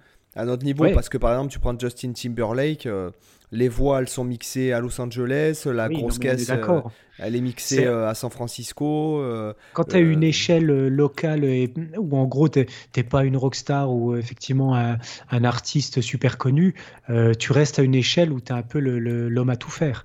Après, c'est quand tu dépasses un certain statut, effectivement, euh, as, les chaque corde, on retombe dans l'organisation plus traditionnelle où, où tu as euh, une personne pour chaque corps de métier, un peu comme au cinéma, tu vas avoir une personne pour chacun des éléments, euh, alors que les mecs qui font leur court métrage en, euh, entre potes, ils vont, se, en as, ils vont avoir plusieurs casquettes à la fois, quoi. Euh, c'est la même logique. Là, c'est vrai qu'à notre échelle, on a un peu toutes les casquettes, mais en même temps, je trouve c'est intéressant aussi. Alors, d'un côté, c'est frustrant parce que, enfin, je sais pas toi, mais euh, moi, des fois, je passe plus de temps euh, à, faire ces éléments-là qu'à vraiment jouer de la guitare, tu vois. Ah bah, des fois, quand je vois le temps que je passe à faire du montage vidéo, à faire du mixage, et finalement, dans la journée, je vais toucher ma guitare 5 minutes. Ah voilà, quoi. Mais en même temps, j'adore ça aussi. totalement, totalement, parce que, par exemple, bon, maintenant, les backing track, j'en publie un par semaine parce que bon, il y en a 1200 euh, et que bon, là j'ai d'autres activités qui sont beaucoup plus euh, intéressantes. Mhm. Là, j'ai fait le backing track de samedi. Euh, en tout et pour tout, j'ai dû jouer 5 minutes de la guitare, quoi. Mhm. Une minute de la basse, 5 minutes de la guitare. Euh, un peu de piano, et puis après j'ai passé une bonne heure et demie à mixer, à, à créer la vidéo, puisque maintenant je leur mets la tablature à l'écran et tout. Euh, mmh. Donc ça, c'est, ça, ça, apporte une valeur ajoutée pour, pour les personnes qui veulent euh, travailler la rythmique plutôt que les, les, les, solos. Mais voilà, c'est, parce que aussi le backing track, je fais en sorte qu'il soit de meilleure qualité pour comment on dit, euh, pour améliorer la qualité, optimiser la qualité euh, sonore. Mhm. Mais après, il est clair, par exemple, je, prends l'exemple d'une chaîne que j'ai, que je faisais de la relaxation, on va dire un peu smooth jazz, tout ça, qui mhm. là se met à performer énormément. Euh, là, j'ai fait un album en, je sais pas moi, deux jours, 20 titres en mhm. deux jours. Parce que, en fait, je, je joue des progressions d'accords. C'est de la musique qui est faite pour être entendue et pas écoutée. Donc, le, Là, tu sais que tu me fais plaisir parce que c'est un truc que je dis souvent euh, à, mes étudiants à l'université. Euh, moi, je donne des cours à l'université de, de, musique à l'image, euh, musique pour le jeu vidéo et pour l'image. Et je fais tout, tout, un, tout un cours sur l'analyse des musiques de, de films, donc de musique de jeux vidéo. Et je parle toujours de ça, la différence entre la musique entendue et la musique écoutée. Et c'est vraiment pas du tout la même chose. Entre la, la, musique dans un film qui est prévu pour être passé pendant un dialogue, par exemple, et du coup qui est juste une musique tapis qui n'a pas vocation à être écoutée justement, mais qui est juste là pour être entendue, pour pas laisser un vide. Et la musique qui est vraiment au premier plan de l'action et qui est vraiment faite pour être euh, là bien écoutée et qui va te véhiculer des émotions, genre le thème d'un personnage, etc. C'est vraiment une notion très très différente. Et c'est vrai que quand on compose, et cette notion-là, elle est assez importante à prendre en compte parce que tu vas pas composer pareil si c'est une musique qui a vocation à être juste euh, entendue comme ça et une qui doit être vraiment écoutée attentivement. Tu vas pas avoir le même souci du détail ou tu vas pas, voilà, tu vas même, tu vas tout simplement pas composer de la même façon les progressions d'accords, les mélodies, etc. Quoi. Ouais. Bah, là, c'est marrant que tu parles de ça parce qu'aujourd'hui, j'ai signé un contrat avec un éditeur italien pour de la musique à l'image. Mmh. Voilà, donc euh, en fait, je vais ben, dans quelques mois, euh, si, si, je continue, bah, ça voudra dire que j'ai réussi à m'adapter euh, à la situation. Et on verra. Qui sait, les éditeurs, hein, peut-être que dans 5 ans, on aura, on aura au générique du prochain Star Wars, compositeur Sébastien Zunino. Ben, honnêtement, honnêtement, je, je, quand par exemple j'entends ce qui se passe dans ce. Bah, je te parle pas de Netflix où les mecs ils mettent le pack complete euh, et qui font leur musique avec un doigt pour économiser à mort la, la prod. de David euh, Guetta. bah, moi, moi j'aime bien David Guetta. Moi, moi j'aime bien ah, David Guetta, pour de vrai en plus, en plus, il y a plein de morceaux que j'aime bien de lui aussi, mais je dis ça pour déconner. Mais, en tout cas, quand j'entends, alors comme je dis dans Netflix, quand tu commences à être un peu de l'autre côté, de faire un peu de la prod, euh, tout ça, tu te rends compte que les gars, ils ont mis dans les premières saisons, ils font de l'économie de production, donc les gars, en fait, c'est le pack complete avec un doigt, voilà, en gros. Mm. mais quand tu écoutes Seigneur des Anneaux, les grands films, Star Wars, les trucs mm. comme Transformers, enfin je, je, prends Transformers parce qu'on se les regarde avec les enfants. Euh, mais ça me. Putain, je me sens euh, limite, ça me donne le haut le cœur parce que je me dis, mais t'as rends compte si on t'appelait demain pour dire. Euh, bon, déjà, on t'appellerait pas pour une prod comme ça parce qu'il aurait fallu que tu fasses tes preuves auprès de quelqu'un, mm. je pense. Notamment apprendre. par exemple, si t'es l'élève dans Zimmer, on commence à te passer des films. Mm. Si t'arrives, que tu débarques et t'es un pauvre pignouf d'internet, personne ne va t'appeler pour faire la musique du Star Wars. Mais ce que je veux dire, c'est que euh, ça me donne le haut le cœur tellement parce que je me dis, oh là là, mais quand on t'appelle pour faire ça, mais enfin, tu vois, la, pression. C'est des millions parce qu'en en fait, si ta musique elle est, pourrie, euh, clairement ton film ça fera un bide quoi. Ouais. Alors que, ah bah, tu sais, j'ai souvent dit, j'ai souvent dit un truc, ça c'est moi qui ai inventé ce proverbe à la Jean-Claude Van Damme. Euh, un bon film avec une, alors un mauvais film avec une bonne musique, ça fait un bon film. Par contre, un bon film avec une mauvaise musique, ça fait un film de merde. Bah mais je suis d'accord avec ça. Moi. Ah, je, te, je, te, je, te, valide euh, totalement. Et euh, après, tu vois, c'est de toute façon, en général, quand la musique est mauvaise, les, les mecs te jartent. Euh, moi, je me souviens de. Alors, c'est une anecdote avec Kubrick sur 2001, l'Odyssée de l'espace. En fait, Kubrick, c'était un peu le spécialiste de ça. C'était le mec qui te, qui te prenait un compositeur pour faire la musique et qui au dernier moment disait euh, bah, finalement ta musique c'est de la merde je garde euh, je garde ce que j'avais choisi au départ. Parce qu'en fait dans le cinéma il faut savoir qu'ils utilisent beaucoup les temp tracks. C'est-à-dire c'est des musiques temporaires où en gros, le réalisateur euh, il choisit des musiques temporaires temporaires qui sont en gros dans l'esprit de ce qu'il veut et qui servent pour le mec qui fait le montage à pouvoir faire le, montage en gros en se basant sur la musique etc et tu as le compositeur qui arrive derrière en devant faire une musique qui colle en gros avec ce que ce que le réalisateur a choisi dans les theme tracks. Et généralement, euh, Kubrick, lui, choisissait que de la musique classique, tu vois, des trucs genre Penderecki, euh, de la musique contemporaine, Penderecki, Ligeti, c'est les deux compositeurs qu'il a le plus utilisé. Et lui, c'était le pro pour prendre un compositeur, lui demander de faire une BO, le mec, il se cassait le cul des semaines à faire une BO, et finalement, allez, casse-toi, je garde la musique que j'ai choisie au départ. et c'est sur 2001, je sais plus le nom du, du compositeur qu'il a dégagé, mais en tout cas, voilà, quoi. C'est ce genre de truc, ça arrive dans les prods de, de se faire dégager comme ça. Euh, à la volée. Euh, ouais, le, film. Euh, je, prends, je prends par exemple. Euh, écoutez, et, ça m'avait frappé sur ce film, écoutez, enfin, regardez le film, il est nul. il est nul, mais L'école des super-héros. Donc, c'est un film assez vieux avec mhm. Patrick Swayze. Voilà, c'est vraiment nul à chier. Hein.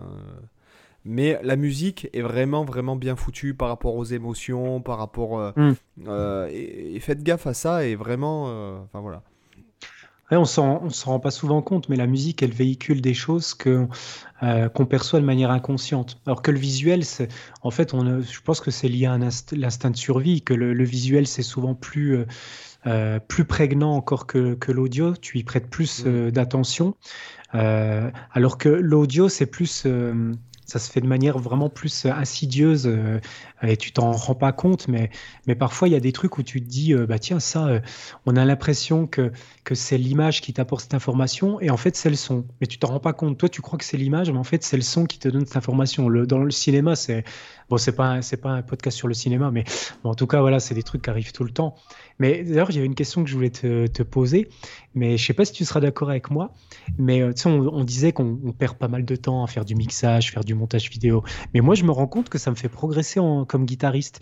Parce que je sais pas toi, mais quand le simple fait de faire des tutos guitare ou de faire des, des vidéos où tu t'enregistres, bah le fait de se filmer, de se revoir en vidéo, ça te fait voir ah des fois des défauts, plein de trucs.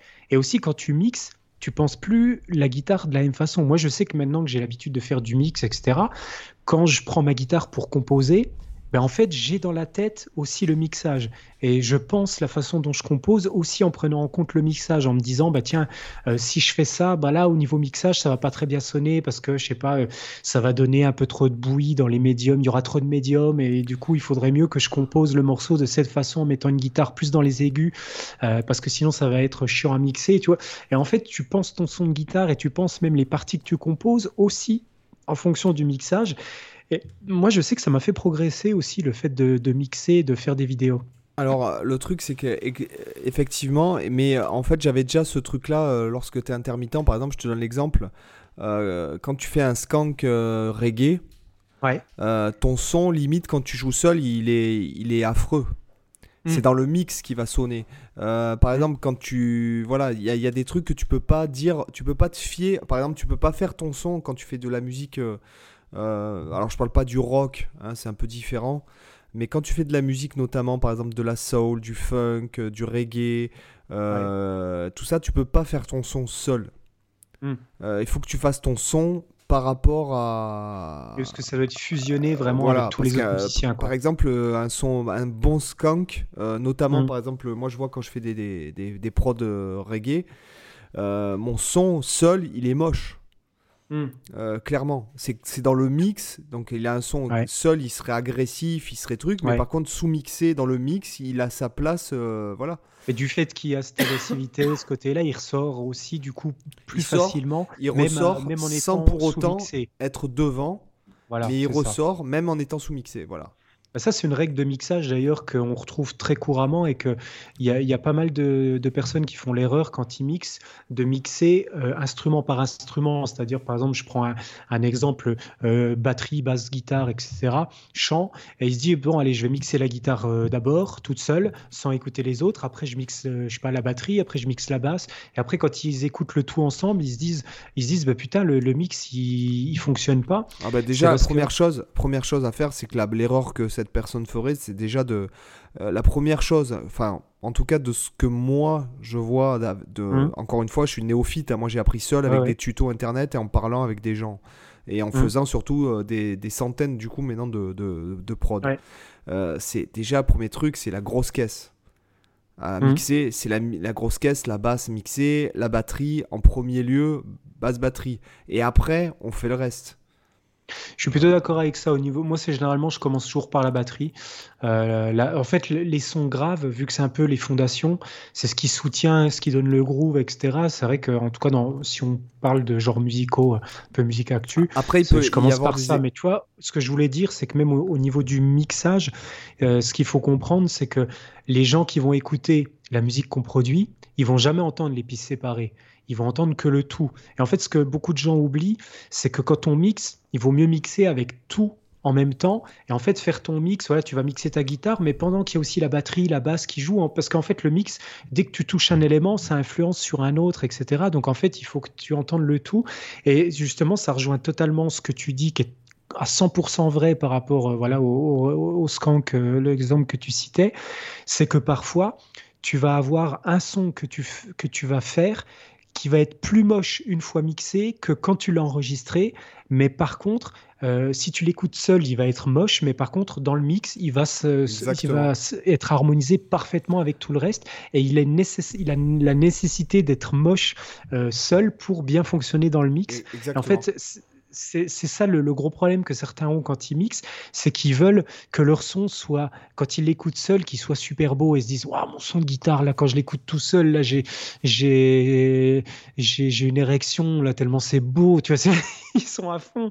Et en, fait, ils se disent pas que euh, ça, on s'en fout, parce que personne va écouter ta piste de guitare seule, tu vois, jamais. On va l'entendre avec le reste. Et ce qui compte, c'est comment ça sonne avec le reste, comment le tout sonne, en fait, voilà. Euh, petite astuce de mixage pour euh, ceux qui nous écoutent, si vous vous êtes euh, intéressé à un moment donné par mixer. Euh, Après, il peut y avoir des, exceptions, hein, notamment, euh, par exemple, le générique du podcast. Mhm. Bon, c'est un morceau qui a été fait, je crois qu'il a été fait à la fin d'une journée avant d'aller me coucher. Il a dû être fait en 5 minutes. C'est un backing track. D'ailleurs, il y a beaucoup de gens qui m'ont demandé la référence en MP. Donc, je crois que c'est Fusion Funk, non, Rock Fusion en si mineur. Enfin, bon, bref. Et en fait, si tu veux, les, deux guitares, en fait, elles sont, elles sont panées, en fait. Euh, c'est-à-dire, elles sont panées, c'est-à-dire, il y en a une à gauche, une à droite, et elles n'ont pas le même son. Et ce qui bah fait la puissance du son, en fait, euh, bah c'est euh, le fait qu'elle n'ait pas le même son et qu'elle soit justement à deux côtés différents. Alors que chacune des deux, puisque je m'étais fait la réflexion, je me souviens à l'époque, je me suis dit, autant ces deux grattes, elles sonnent ensemble, que chacune, indépendamment l'une de l'autre, elles sont vraiment absolument infectes. Mmh. Bah, en fait, c'est ça, la en fait, c'est ça la magie, moi je trouve aussi dans, dans le mixage, c'est que finalement, euh, il y en a aussi beaucoup qui font cette erreur-là. Quand ils débutent, bah, notamment dans le métal, c'est pour faire le gros son métal, euh, ils vont enregistrer leur gratte une fois, et après ils vont faire copier-coller en dupliquant la piste et en, la, en les, sur Et ça, ça marche pas justement parce que ça annule les. Voilà, c'est ça. Ça peut créer en plus des problèmes de phase, etc. Mais euh, ça, ça fait une petite augmentation en volume, mais ça donne pas la puissance. Parce qu'en fait, ce qu'il faut comprendre, c'est que la puissance, elle vient des imperfections et des différences. C'est la somme des différences en fait qui fait la puissance. Et c'est d'ailleurs un phénomène physique qu'on retrouve euh, même au niveau d'un orchestre, par exemple. Et on peut bien s'en rendre compte avec l'effet chorus, qui est complètement basé un peu sur cette logique. C'est que si tu demandes à, je sais pas, 20 violonistes de te jouer un do exactement la même nuance, exactement au même moment, exactement avec le même son, eh ben, il euh, y en a aucun qui sera capable de le faire. Alors ils diront que oui, mais ils racontent des conneries. Il peut euh, aussi bon qu'il soit, euh, tu as forcément un violoniste qui va jouer peut-être un do un huitième de tronc trop aigu, tu en as un autre qui va attaquer 3 millisecondes plus tôt, un autre 3 millisecondes plus tard, tu en as un autre qui va attaquer proche du chevalet, l'autre proche de la corde, tu en as un autre qui va te jouer genre un, un, mezzo forte, l'autre qui va être piano, l'autre qui va, qui va être à peine moins fort, à peine plus fort. Et en fait, c'est la somme de toutes ces micro différence qui va te donner justement la richesse, la densité du son, l'épaisseur et la puissance. D'ailleurs, c'est une astuce d'orchestration euh, et de composition assez connue. Euh, alors, je sais plus si c'est Tchaïkovski ou Beethoven, mais de toute façon, ils utilisaient tous cette astuce. C'est quand il y a les toutis d'orchestre, si on analyse la partition, on remarque souvent que les instruments ne sont pas écrits pour attaquer en même temps. C'est-à-dire que pour faire le touti, touti, il va pas te mettre toutes les notes de tous les instruments qui jouent en même temps. Il va faire des micro-décalages. C'est-à-dire que tu as par exemple les timbales qui vont jouer une double croche avant euh, les cuivres et tu as les cordes qui vont attaquer une, une croche après les autres, etc. C'est justement pour reproduire un peu ce phénomène de l'imprécision. Et c'est cette brève marge d'imprécision qui va créer l'épaisseur et la puissance en réalité. Donc euh, voilà, l'exemple que tu donnes, c'est un bon cas d'école justement pour faire. L'erreur débutant, c'est d'enregistrer euh, 4 fois, 5 fois la même guitare et de tout mettre à fond. Alors que justement, là, mmh. il faut vraiment sous-mixer toutes les guitares. Euh, pas sous mais euh, diminuer. Pousser le gain à mort, quoi. De, genre l'erreur typique en métal aussi, c'est de, de, se dire allez, je fous le gain à fond, et alors qu'en fait, euh, il vaut mieux mettre très peu de gain et enregistrer euh, plusieurs pistes de guitare différentes que tu vas sur un peu imposer qu'en enregistrer une seule avec un gain taré, parce que le gain, ça va juste t'apporter du, du, du, bruit, du, de la, voilà, de la, de la précision dans le son. Euh, alors que le, fait d'enregistrer des, guitares avec juste ce qu'il faut de, gain, tu vas gagner en précision et tu vas gagner en puissance du fait d'en superposer plusieurs avec des micro-variations. Je sais pas, tu enregistres une prise sur le micro-manche, tu enregistres une autre prise avec micro-chevalet, peut-être en touchant un peu la tonalité de ta guitare si tu en as une, en jouant, peut-être en changeant le médiator, en changeant peut-être les positions. Ça, c'est aussi un truc qui était souvent utilisé d'ailleurs dans le rock, d'avoir une guitare qui te fait les power chords et une guitare qui te joue les mêmes accords mais à corps ouvert, par exemple exemple, ou alors dans une autre position de power chord. C'est exactement ce que je fais. Euh, moi, par exemple, j'enregistre les guitares à chaque fois, j'essaie de jouer les trucs différents et hmm. euh, notamment les riffs parce que bon, moi, c'est pas vraiment rock ce que je fais, même si par exemple je mets de la disto. Ah, mais ça se prête à tous les styles. Aujourd'hui, j'ai mis de la disto. En fait, j'ai fait euh, pour, le, pour le passage en, distorsion, on va dire pour l'évolution du, du, backing track, vous écouterez, c'est le numéro 967. Euh, et ce sera, je crois, Lonesome, Lonesome Slow Blues euh, in euh, backing track in A minor.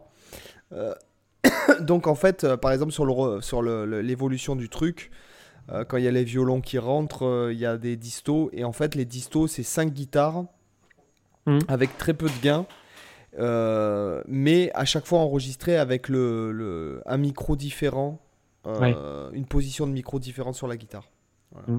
Bah, tu as Gilmour qui fait aussi beaucoup ce genre d'astuces où lui, par exemple, il va te jouer la, grille d'accords et il va avoir une autre piste de guitare qui fait que des triades, par exemple, euh, qui, vont être euh, euh, des fois renversées pour avoir des positions différentes, etc. Et tu retrouves beaucoup ce genre d'utilisation de, subtilité. En fait, c'est vrai que c'est ça qui est intéressant dans le, quand, tu, quand justement quand tu prends l'habitude de mixer euh, ce que ça t'apporte dans ton jeu de guitariste, c'est de prendre conscience justement de tous ces niveaux d'écoute et de te dire que quand tu composes un riff, tu te dis, bah tiens, qu'est-ce que ça donnerait si par exemple je, dans mon mix, j'en une version qui a une octave au-dessus ou une version qui est arrangée différemment?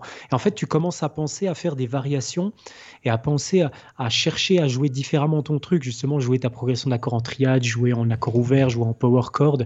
Et euh, moi, je sais que bon, j'ai une chaîne de musique euh, de backing track aussi, mais spécialisée dans l'ambiante.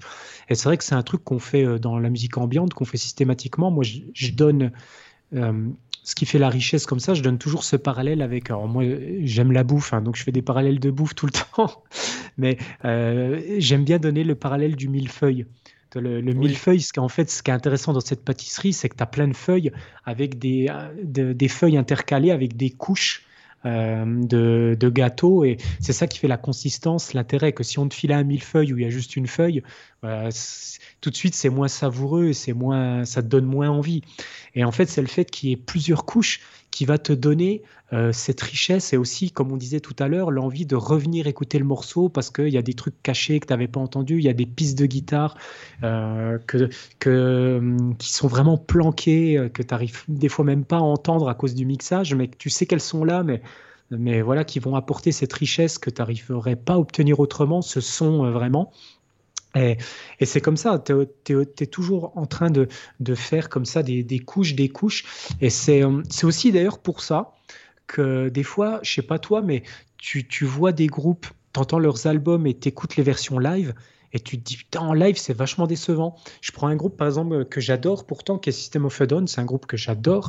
Mais euh, quand j'écoute les albums studio, euh, franchement, je, kiffe.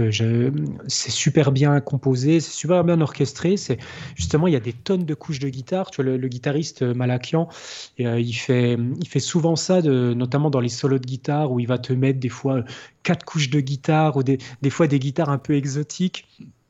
des guitares folk qui va rajouter encore en plus et, et en fait quand tu es as même du piano des trucs comme ça puis après quand tu écoutes en live les morceaux ben en fait vu qu'il se contente de jouer avec les deux, la, guitare, la, basse, la batterie, bah, en fait, tu as l'impression que les morceaux en live, ils sont super pauvres.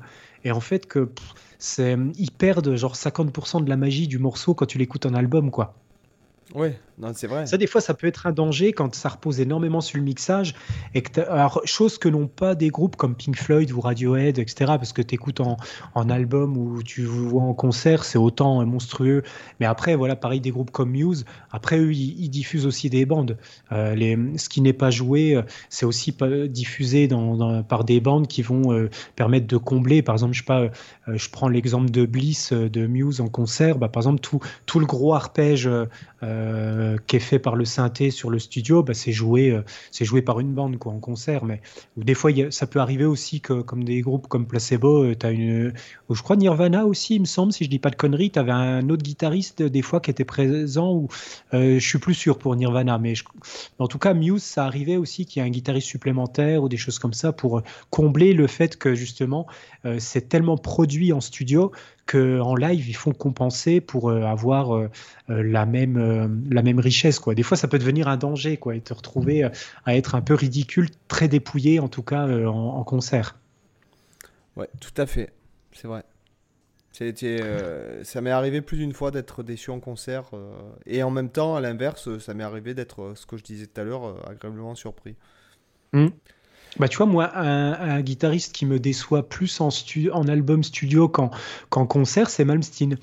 Euh, quasiment, quasi, il y a énormément de morceaux que je préfère, même dans ses vidéos pédago, que une fois qu'il les fait en, studio. Parce que euh, ce qui est marrant, c'est que souvent dans les vidéos pédago de Malmsteen, en fait, il en profitait pour te jouer ces nouveaux morceaux qui allaient figurer sur les albums qui suivaient. Et notamment, j'ai deux exemples comme ça de morceaux en tête. C'est le morceau euh, Arpeggio from Hell et Blue c'est deux morceaux que j'adore de Malmsteen.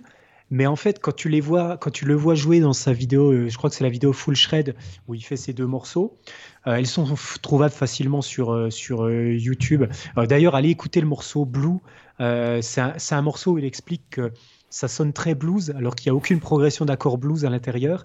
Et le mec, il te fait juste un tri au début en jouant sur la position micro, mais en fait, il te tue. Moi, il me met sur je mets cette vidéo, je le, je le vois faire juste son tri sur la première note et je me dis, ok, ok, faut que je bosse encore 40 ans la guitare pour, pour avoir au moins le, le, même niveau de qualité que ce mec. Le mec, il te met d'accord juste sur un tri, euh, il a un son, mais dans cette vidéo, franchement, pour moi, c'est là que tu vois, malgré tout, euh, il a beau faire de la descente de, de, mineur harmonique et de phrygien dominant en permanence et d'être en gros bloqué là-dessus, j'exagère un peu, hein.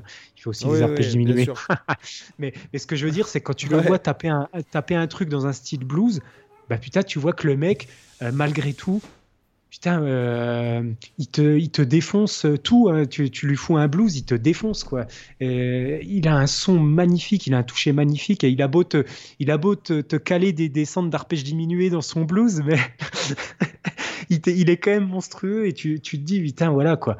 Alors, bref, je sais pas pourquoi je disais ça, mais oui, les albums studio. Donc, dans sa vidéo Full Shred, il joue ces deux morceaux et en fait, tu, tu sens que quand il te les joue, tu te prends dans la face juste toute l'énergie de Malmsteen. Quoi. tu vois, c'est du, as l'impression qu'il a branché sa guitare dans l'ampli, que tu as juste une pauvre backing track derrière avec une batterie, une basse, et que hop, il te balance la guitare dans la gueule, et, que et tu te prends vraiment, c'est super énergique, c'est super. Tu as une attention énorme, et après, tu écoutes la version studio, et tu as l'impression que c'est plat et qu'il n'y a plus aucune vie dans le morceau. Euh, notamment parce que c'est pour moi dans son morceau, notamment Arpeggio From Hell, il est beaucoup trop produit. En fait, il t'en fait des caisses, il te rajoute des tonnes de trucs, il te rajoute des orchestrations, des, si cordes. Si, je puis me permettre, c'est le genre de personne qui, qui c'est le genre de personne qui t'en fout des caisses au sens propre comme sens euh, sale. ah bah à mon avis, il en lâche quelques-unes pendant les high kicks. ça, doit être pour faire discrètement des proutes euh, en C'est pour, euh, c'est pour, pour faire une alternance avec les héros. enfin, sur ce, je pense, je pense qu'il est temps, au bout d'une heure et demie de podcast, et je pense qu'il serait temps euh, d'activer la d'activer ouais c'est pas mal la, la, la section, lifestyle. ouais la section lifestyle alors pour ma part je vais je vais donner mon joker pour cette semaine les amis puisque bon bah, là j'ai mes trois enfants à la maison donc mon lifestyle est assez comment dirais-je assez euh, préparation de repas. En plus ils m'ont avoué ce soir que je cuisinais pas très bien tu vois. Mais on t'aime ah quand même, papa. Donc euh, voilà, moi, ma, section lifestyle, elle est assez, elle est assez, euh, comment dirais-je Mon lifestyle est assez, euh, ouais, assez. Il est en berne pour cette semaine. voilà, pour trois semaines là. J'ai les, les, loulous pour trois semaines à la maison. Voilà. Bah écoute, moi pour la section lifestyle, il y a, y a un guitariste que j'ai découvert il y a vraiment très peu de temps et que j'apprécie bien, qui est Charlie Robbins ça s'écrit Charlie comme le prénom et Robin c'est R-O-2-B-I-N-S. Euh, alors bon, je sais que toi c'est peut-être pas forcément le style qui va te, parler parce que c'est un style un peu euh, euh, comme les guitaristes modernes à la Polifia, etc. Mais j'aime bien les compos qu'il fait. Il y a un petit côté espagnolisant dans certaines. et je trouve qu'il se démerde bien. J'aime globalement bien le feeling, j'aime bien le son qu'il a. C'est un guitariste que je trouve plutôt, plutôt cool c'est une belle découverte. Donc, si vous voulez aller voir sa chaîne, alors sur sa chaîne YouTube, c'est c'est globalement essentiellement de la compo. Hein. Il fait des compos. c'est des petites vidéos courtes de 3-4 minutes. Mais hum, j'aime bien parce qu'à chaque fois, j'y trouve des plans intéressants, j'y trouve des idées sympas, j'y trouve voilà, des, petits trucs, des petits trucs qui m'inspirent. Donc voilà, c'est une vidéo, une chaîne que je suis en train de découvrir. J'ai pas encore tout, tout regardé ce qu'il a pu faire. Mais en tout cas, le peu que j'ai pu voir est quand même plutôt cool. Donc si ça vous intéresse un peu le style moderne, euh, ouais, à la Polifia, euh, euh, bah, ça peut... dans, ce style, il y en a un que j'aime beaucoup, que je trouve très très talentueux et que je trouve largement au-dessus de, la, de la masse. quoi. C'est Jason Richardson. Ah putain, mais alors là, c'est un, un, dieu ce mec. Moi, je suis un fan total de. En fait, pour moi, euh, Jason Richardson, c'est Petrucci avec 100 euh, kilos d'amphétamine dans chaque bras, quoi. Et on peut, et, je parle même de la version déjà bodybuildée de Petrucci. Euh, ah ouais. C'est une masse maintenant. Mais franchement, Richardson, pour moi, c'est le nouveau Petrucci, mais x 1000, quoi. Il a, il a un niveau de maîtrise qui est, qui est hallucinant. Et puis, c'est créatif c'est une brute technique et en plus voilà c'est pas juste du euh, du shred de, bas étage comme on, on pourrait dire. Je trouve qu'il y a quand même de l'inventivité. Il y a notamment j'adore son morceau. Alors je vais vous retrouver le nom je vais aller sur sa chaîne.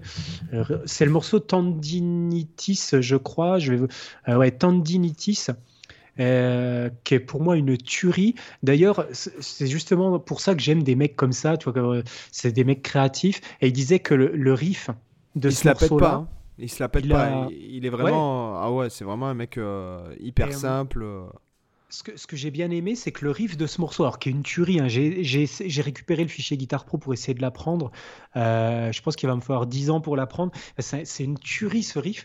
Et en fait, il l'a composé à partir de sons de synthé, c'est-à-dire qu'en fait, il avait, il avait pris un arpégiateur. Alors pour ceux qui ne savent pas, un arpégiateur, c'est un, un c'est un plugin en gros euh, comme on peut avoir sur un, sur un synthétiseur où en gros par exemple vous plaquez, euh, vous prenez votre clavier de, de, piano, vous plaquez un do majeur en, jouant, en, jouant toutes les notes en même temps et l'arpégiateur c'est lui qui va vous faire les arpèges à votre place.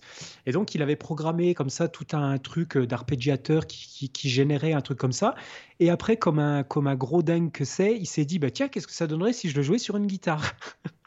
Et franchement mais le riff il défonce mais et ouais, techniquement, mais moi, il me tue. C'est franchement un des guitaristes que techniquement qui m'impressionne le plus au monde aujourd'hui. Euh, D'ailleurs, j'avais regardé une, un, un live qu'il a fait sur Twitch ah avec. Euh, ah, le reportage, je l'ai vu aussi très, sur, sur, son album. Euh, vraiment très intéressant. Mais j'avais regardé un live qu'il avait fait avec Tosin Abassi sur sa chaîne Twitch, qui était pareil, super intéressant. Et tu voyais effectivement qu'ils discutaient tous les deux comme vraiment en toute humilité. Tu vois, ils se la pètent pas du tout. Et, ouais, c'est une brute. Moi, il m'impressionne de ouf. J'adore ce mec. Mais après, c'est vrai que malheureusement, il produit, je trouve qu'il produit pas, il produit pas beaucoup sur sa chaîne YouTube. Il poste assez peu. C'est dommage. Après, j'ai l'impression qu'il y a des mecs euh, arrivés à un certain stade, euh, ils, euh, ils se lassent en fait. Ouais, c'est possible. Mais après, j'ai pas l'impression que ce soit son cas quand même. Parce que. Je sais pas, c'est vrai qu'il prépare un nouvel album, mais. Bon, Après, ouais, ces dernières vidéos vraiment de son album, ça date d'il y a un an, donc j'imagine que. Euh, puis peut-être que, tu sais, je vais te dire un truc, après, pas tout le monde a envie de faire plus, toujours plus. Toujours... Moi, je. sûr. Moi, je, quand je suis pas débordé, euh, je bats de trip, hein, honnêtement. Hein. Hmm. Euh, parce que j'ai l'impression que, que, que je fous rien, tout ça. Mais il y a des mecs, euh, bah, après, une fois qu'ils réussissent à avoir ce qu'ils veulent, qu'ils ont fait leur album, que hmm. ça leur fait gagner leur vie, ils cherchent pas plus. c'est sûr. Voilà. Hein. Ah, mais en tout cas, lui, c'est vrai que. Alors, ça reste du shred quand même bien, bien violent, quoi. C'est du, du shred métal, quoi. Faut, faut, faut le savoir. C'est musical ce qu'il fait. je trouve que c'est musical, c'est. C'est inspiré. Il y a la petite touche comme tu trouves beaucoup dans le métal moderne avec des, un accompagnement euh, euh, électro, euh, avec des, des, des, synthés, des choses, mais, mais vraiment assez. C'est pas des trucs ringards. Ou, je trouve que c'est assez, assez, subtil, c'est bien amené. Il y a vraiment des, des, chouettes trucs. Et d'ailleurs, je peux, je peux aussi conseiller un autre morceau. Alors par contre, laissez-moi juste une seconde pour aller dans ma playlist parce que comme je, comme je le répète souvent, les titres, c'est vraiment pas du tout mon fort. Mais il y a un groupe. C'est euh, pas, ton fort, euh, Nelson? Pardon, j'ai pas pu m'en empêcher. Je qu'il est tard. ouais, ouais, ouais. Je peux vous conseiller d'aller écouter. Euh, alors, il est après Animals Zider, mon, mon, morceau, je crois. Je retrouve dans ma playlist. Vitalisme. C'est le groupe Vitalisme et c'est le morceau Pagan Part 2. Alors, euh, la vidéo, on les voit jouer au bord de, la mer, etc. Euh, c'est du, du métal moderne, pareil, avec, euh, des plans typiques gent et compagnie. Mais le morceau est super inventif et avec des passages mélodiques à tomber. Tu as des passages très jazz, jazzy, tu as des passages ultra métal, ultra gent, tu as des passages super mélodiques comme l'outro qui est magnifique. Et hein, le morceau, il est, je le trouve super inspiré au niveau des plans de guitare. Euh, tu as notamment le riff principal qui arrive euh, vers le milieu de la vidéo avec plein de breaks, de silence, qui est très découpé. Moi, j'adore ce style. Et vraiment, c'est super inspiré. Euh, je vous conseille d'aller écouter ce morceau-là, que moi, je perso, je le trouve magnifique. Donc, donc voilà. Alors, et le, commentaire, et, le commentaire de la semaine. Allons-y. Qui allons-nous écouter aujourd'hui? Enfin, lire aujourd'hui. Alors, attends. Laisse-moi trouver notre page. Alors. Euh, tu, tu, en, tu en as un ou pas? Euh, non, mais j'ai même pas la page Culture Guitare sous les yeux. Bah, du coup, j'en profite pendant que tu cherches euh, pour rappeler qu'il faut aller nous mettre 5 étoiles si vous avez apprécié ce, ce podcast. N'hésitez pas aussi à mettre un commentaire. Euh, parce que ça nous permet toujours de savoir un petit peu, euh, bah, déjà de savoir un peu ce que vous avez pensé des épisodes, euh, s'il y a des sujets que vous aimez plus que d'autres, s'il y a des, choses qui vous ont plu particulièrement, qui vous ont déplu. Bah, voilà, c'est toujours aussi pour nous, c'est un peu la seule façon de savoir justement ce qui, peut vous intéresser, ce qui vous plaît, ce qui vous déplaît, c'est les commentaires. Donc, faut pas hésiter à en mettre pour nous dire ce qui vous passe par la tête. Nous, c'est toujours agréable de lire aussi l'avis des auditeurs. Hein. Alors moi, je vais décider de, de sélectionner le, le, le, commentaire de Pi, Pi Kerbrat. Mhm. Deux pédagogues passionnés qui discutent de notre sujet préféré, ce qui n'empêche pas de diverger sur plein d'autres sujets proches ou plus éloignés, mais on en revient tout de même à la pratique de la guitare, de la musique en général et d'Alan Allsworth. Le podcast comme je les aime, libre et ouvert, et on prend le temps de confronter les avis et les pratiques. Je conseille de commencer par celui des cours particuliers ou en groupe. Continuez, merci à vous deux. Une suggestion de sujet, le gaz peut être peut-il trop empiéter sur notre pratique? Ah, bah ah ça c'est pas mal comme sujet. Bah non, regarde, euh... regarde même Steam, il est plein de gaz et... c'est clair qu'il est plein de gaz. Alors, le ça, gaz. Ça empiète sur sa pratique de la guitare, à ton avis Bah, visiblement, apparemment, non. Ça se trouve, en fait, à chaque fois qu'il a, qu'il a, qu'il a un gaz, il te fait une descente de gamme, ça lui fait. Ou alors peut-être qu'il a relevé, il a essayé de retranscrire ses propres, ses propres gaz, quoi. C'est peut-être ça. non, mais en fait, excuse-moi, excuse mon ignorance, mais c'est quoi le gaz? Le gaz, c'est alors c'est un terme anglais qui veut dire euh, alors le G c'est pour dire euh, le le A, je sais plus, et le S, c'est syndrome. Ah, oui, ah c'est gaz, acquisition pour le A. En gros, c'est le syndrome où euh, tu as, toujours envie de. Genre, tu viens de t'acheter une guitare, et dès que tu as passé la porte du magasin, tu es déjà en train de penser à la prochaine guitare que tu vas acheter. Tu as, toujours envie de racheter des alors, amplis. Alors, pour. ouais, je veux bien en parler. mais, je veux bien en parler aussi. Ça, mais, je suis en train de l'ajouter dans la. Mais, honnêtement, honnêtement, j'ai pas du tout le, le, gaz syndrome, quoi. Tu vois, j'ai. Moi, non, vraiment, moi, ça dépend. C'est vraiment, moi, j'achète ce dont j'ai besoin, ça c'est sûr.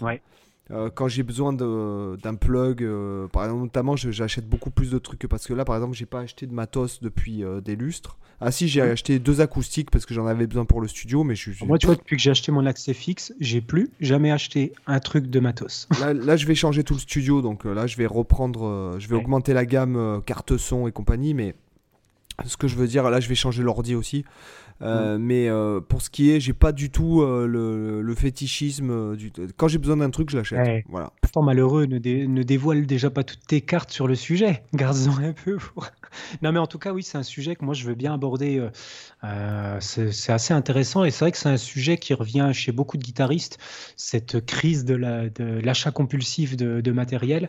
Bah, d'ailleurs, qu'est-ce que tu qu que si on faisait ce sujet avec Kevin? On pourrait réinviter Kevin ah, oui, oui, et discuter carrément ça avec carrément. De toute façon, Kevin, euh, il y a, j'ai prévu, il, est prévenu, euh, il est prévenu de, il est prévu qu'on le réinvite euh, régulièrement. Ça pourrait être l'occasion. Moi, je pense que ça serait bien. Mais en tout cas, tout ce que je peux dire, c'est que tous les gars que je connais qui ont 3 tonnes de matos, c'est pas forcément des gars qui pratiquent beaucoup. Ouais. Mais quand je dis 3 bah, tonnes, c'est. Déjà, avec le temps de tester tout le matos. Voilà, T'as pas joué trois notes de guitare, quoi. Voilà, enfin, moi, je sais que moi, par exemple, j'essaye de m'optimiser au maximum sur ma propre guitare, quoi. Et je me rends mm. compte, parce que quand j'essaye une autre guitare, je me rends compte qu'elle a quand même un, un, physique particulier. Ouais. Euh, bah, tu sais, moi j'ai résolu quand même pas mal ce problème euh, parce qu'avant d'avoir l'accès fixe, c'est vrai que j'avais j'avais aussi quand même pas mal ce syndrome de, vous, de, de me dire ah putain j'ai un bon ampli mais ah mais peut-être si j'avais celui-là ce serait mieux. Et en fait j'ai résolu mon problème de façon très simple. Je joue unplugged. tout le temps, quasiment. Euh, je branche quasiment jamais ma guitare. Euh, alors ça a ses limites, hein, parce que des fois ça me joue des tours, parce que des fois je joue euh, unplugged, puis après je branche la guitare, puis je me dis, putain, mais c'est quoi ce. tu vois, il y, y, a des plans, je me disais, bah, tiens, quand je le joue unplugged, ça passe bien, puis quand je, quand je branche l'ampli, je me rends compte que c'est tout caca, parce que forcément, unplugged, il y a des choses que tu entends pas forcément. Ça a des avantages et des inconvénients, mais en tout cas, ça a bien réduit le problème parce que du coup, je me posais plus la question du matos. En tout cas, ce qui, ce qui est sûr, c'est que, bon, l'unplugged, effectivement, mais moi, je, je travaille beaucoup euh, non unplugged, justement, pour la gestion du son. Ouais, de toute façon, c'est évident, dès que tu dois travailler sur le son. Moi, c'est pour d'autres raisons que je joue Unplugged. Moi, c'est pour beaucoup travailler sur le, le, son de la main droite, euh, notamment le son quand je joue au doigt, mais aussi que le, toi, le, le travail de l'attaque, du médiator. Moi, c'est là où c'est là où je ressens le mieux physiquement mon instrument, c'est quand je joue Unplugged, parce qu'il n'y a rien de plus fiable. Euh, que le son euh, direct qui sort de mon instrument sans passer par un ampli, rien du tout. Je sens beaucoup plus l'attaque, la dynamique de mon jeu, tu vois. Et en fait, c'est pour ça, moi, que beaucoup, euh, je travaille beaucoup unplug. Après, ça a des inconvénients que je viens de citer, c'est que tu es beaucoup moins conscient de ton son, notamment de la gestion des notes parasites, euh, ou des fois, quand je joue pendant des trop longues périodes unplug, je me rends compte que j'ai un son qui est plus sale quand je me remets à jouer sur, sur l'ampli, par exemple. Parce que je prête moins attention, du coup euh, qu'avant euh, à la propreté du son, euh, parce que voilà, je suis plus concentré sur d'autres aspects. Donc c'est bien aussi de revenir régulièrement au son quand même branché malgré tout. Mais voilà. Bon, ben, sur ce, je pense qu'il est temps de vous dire au revoir. sur ce fauteuil. Voilà. Petite euh, blague de merde pour terminer. Euh, excuse-moi, mon cerveau n'a pas, n'a pas enregistré. eh oui, mais, ah là là, mais tu casses le dynamisme de, mes blagues, mais je sais que les auditeurs se sont bien marrés en, en écoutant ma super vanne. bon, il, nous reste quoi à leur souhaiter euh, euh, bah, Je vous souhaite bah, une bonne crise de gaz, du coup, d'ici le prochain épisode. Euh. Et moi, je vous souhaite surtout de nous mettre 5 étoiles sur iTunes, parce que ça aide réellement au référencement du podcast, sachant que ce n'est pas un système comme YouTube où on peut avoir à être dans les suggestions, etc. Donc, c'est le bouche à oreille, c'est d'en parler, c'est sachant que le podcast augmente quand même assez bien, je trouve. Donc, voilà, continuez comme ça. Et puis nous, on, bah, on, va, on verra. Il y a peut-être des choses qui arrivent dans les, dans les semaines, les mois à venir. Voilà, les amis, je vous dis à la semaine prochaine. À la semaine prochaine. Allez, bye bye. Ciao. Bye, à bientôt.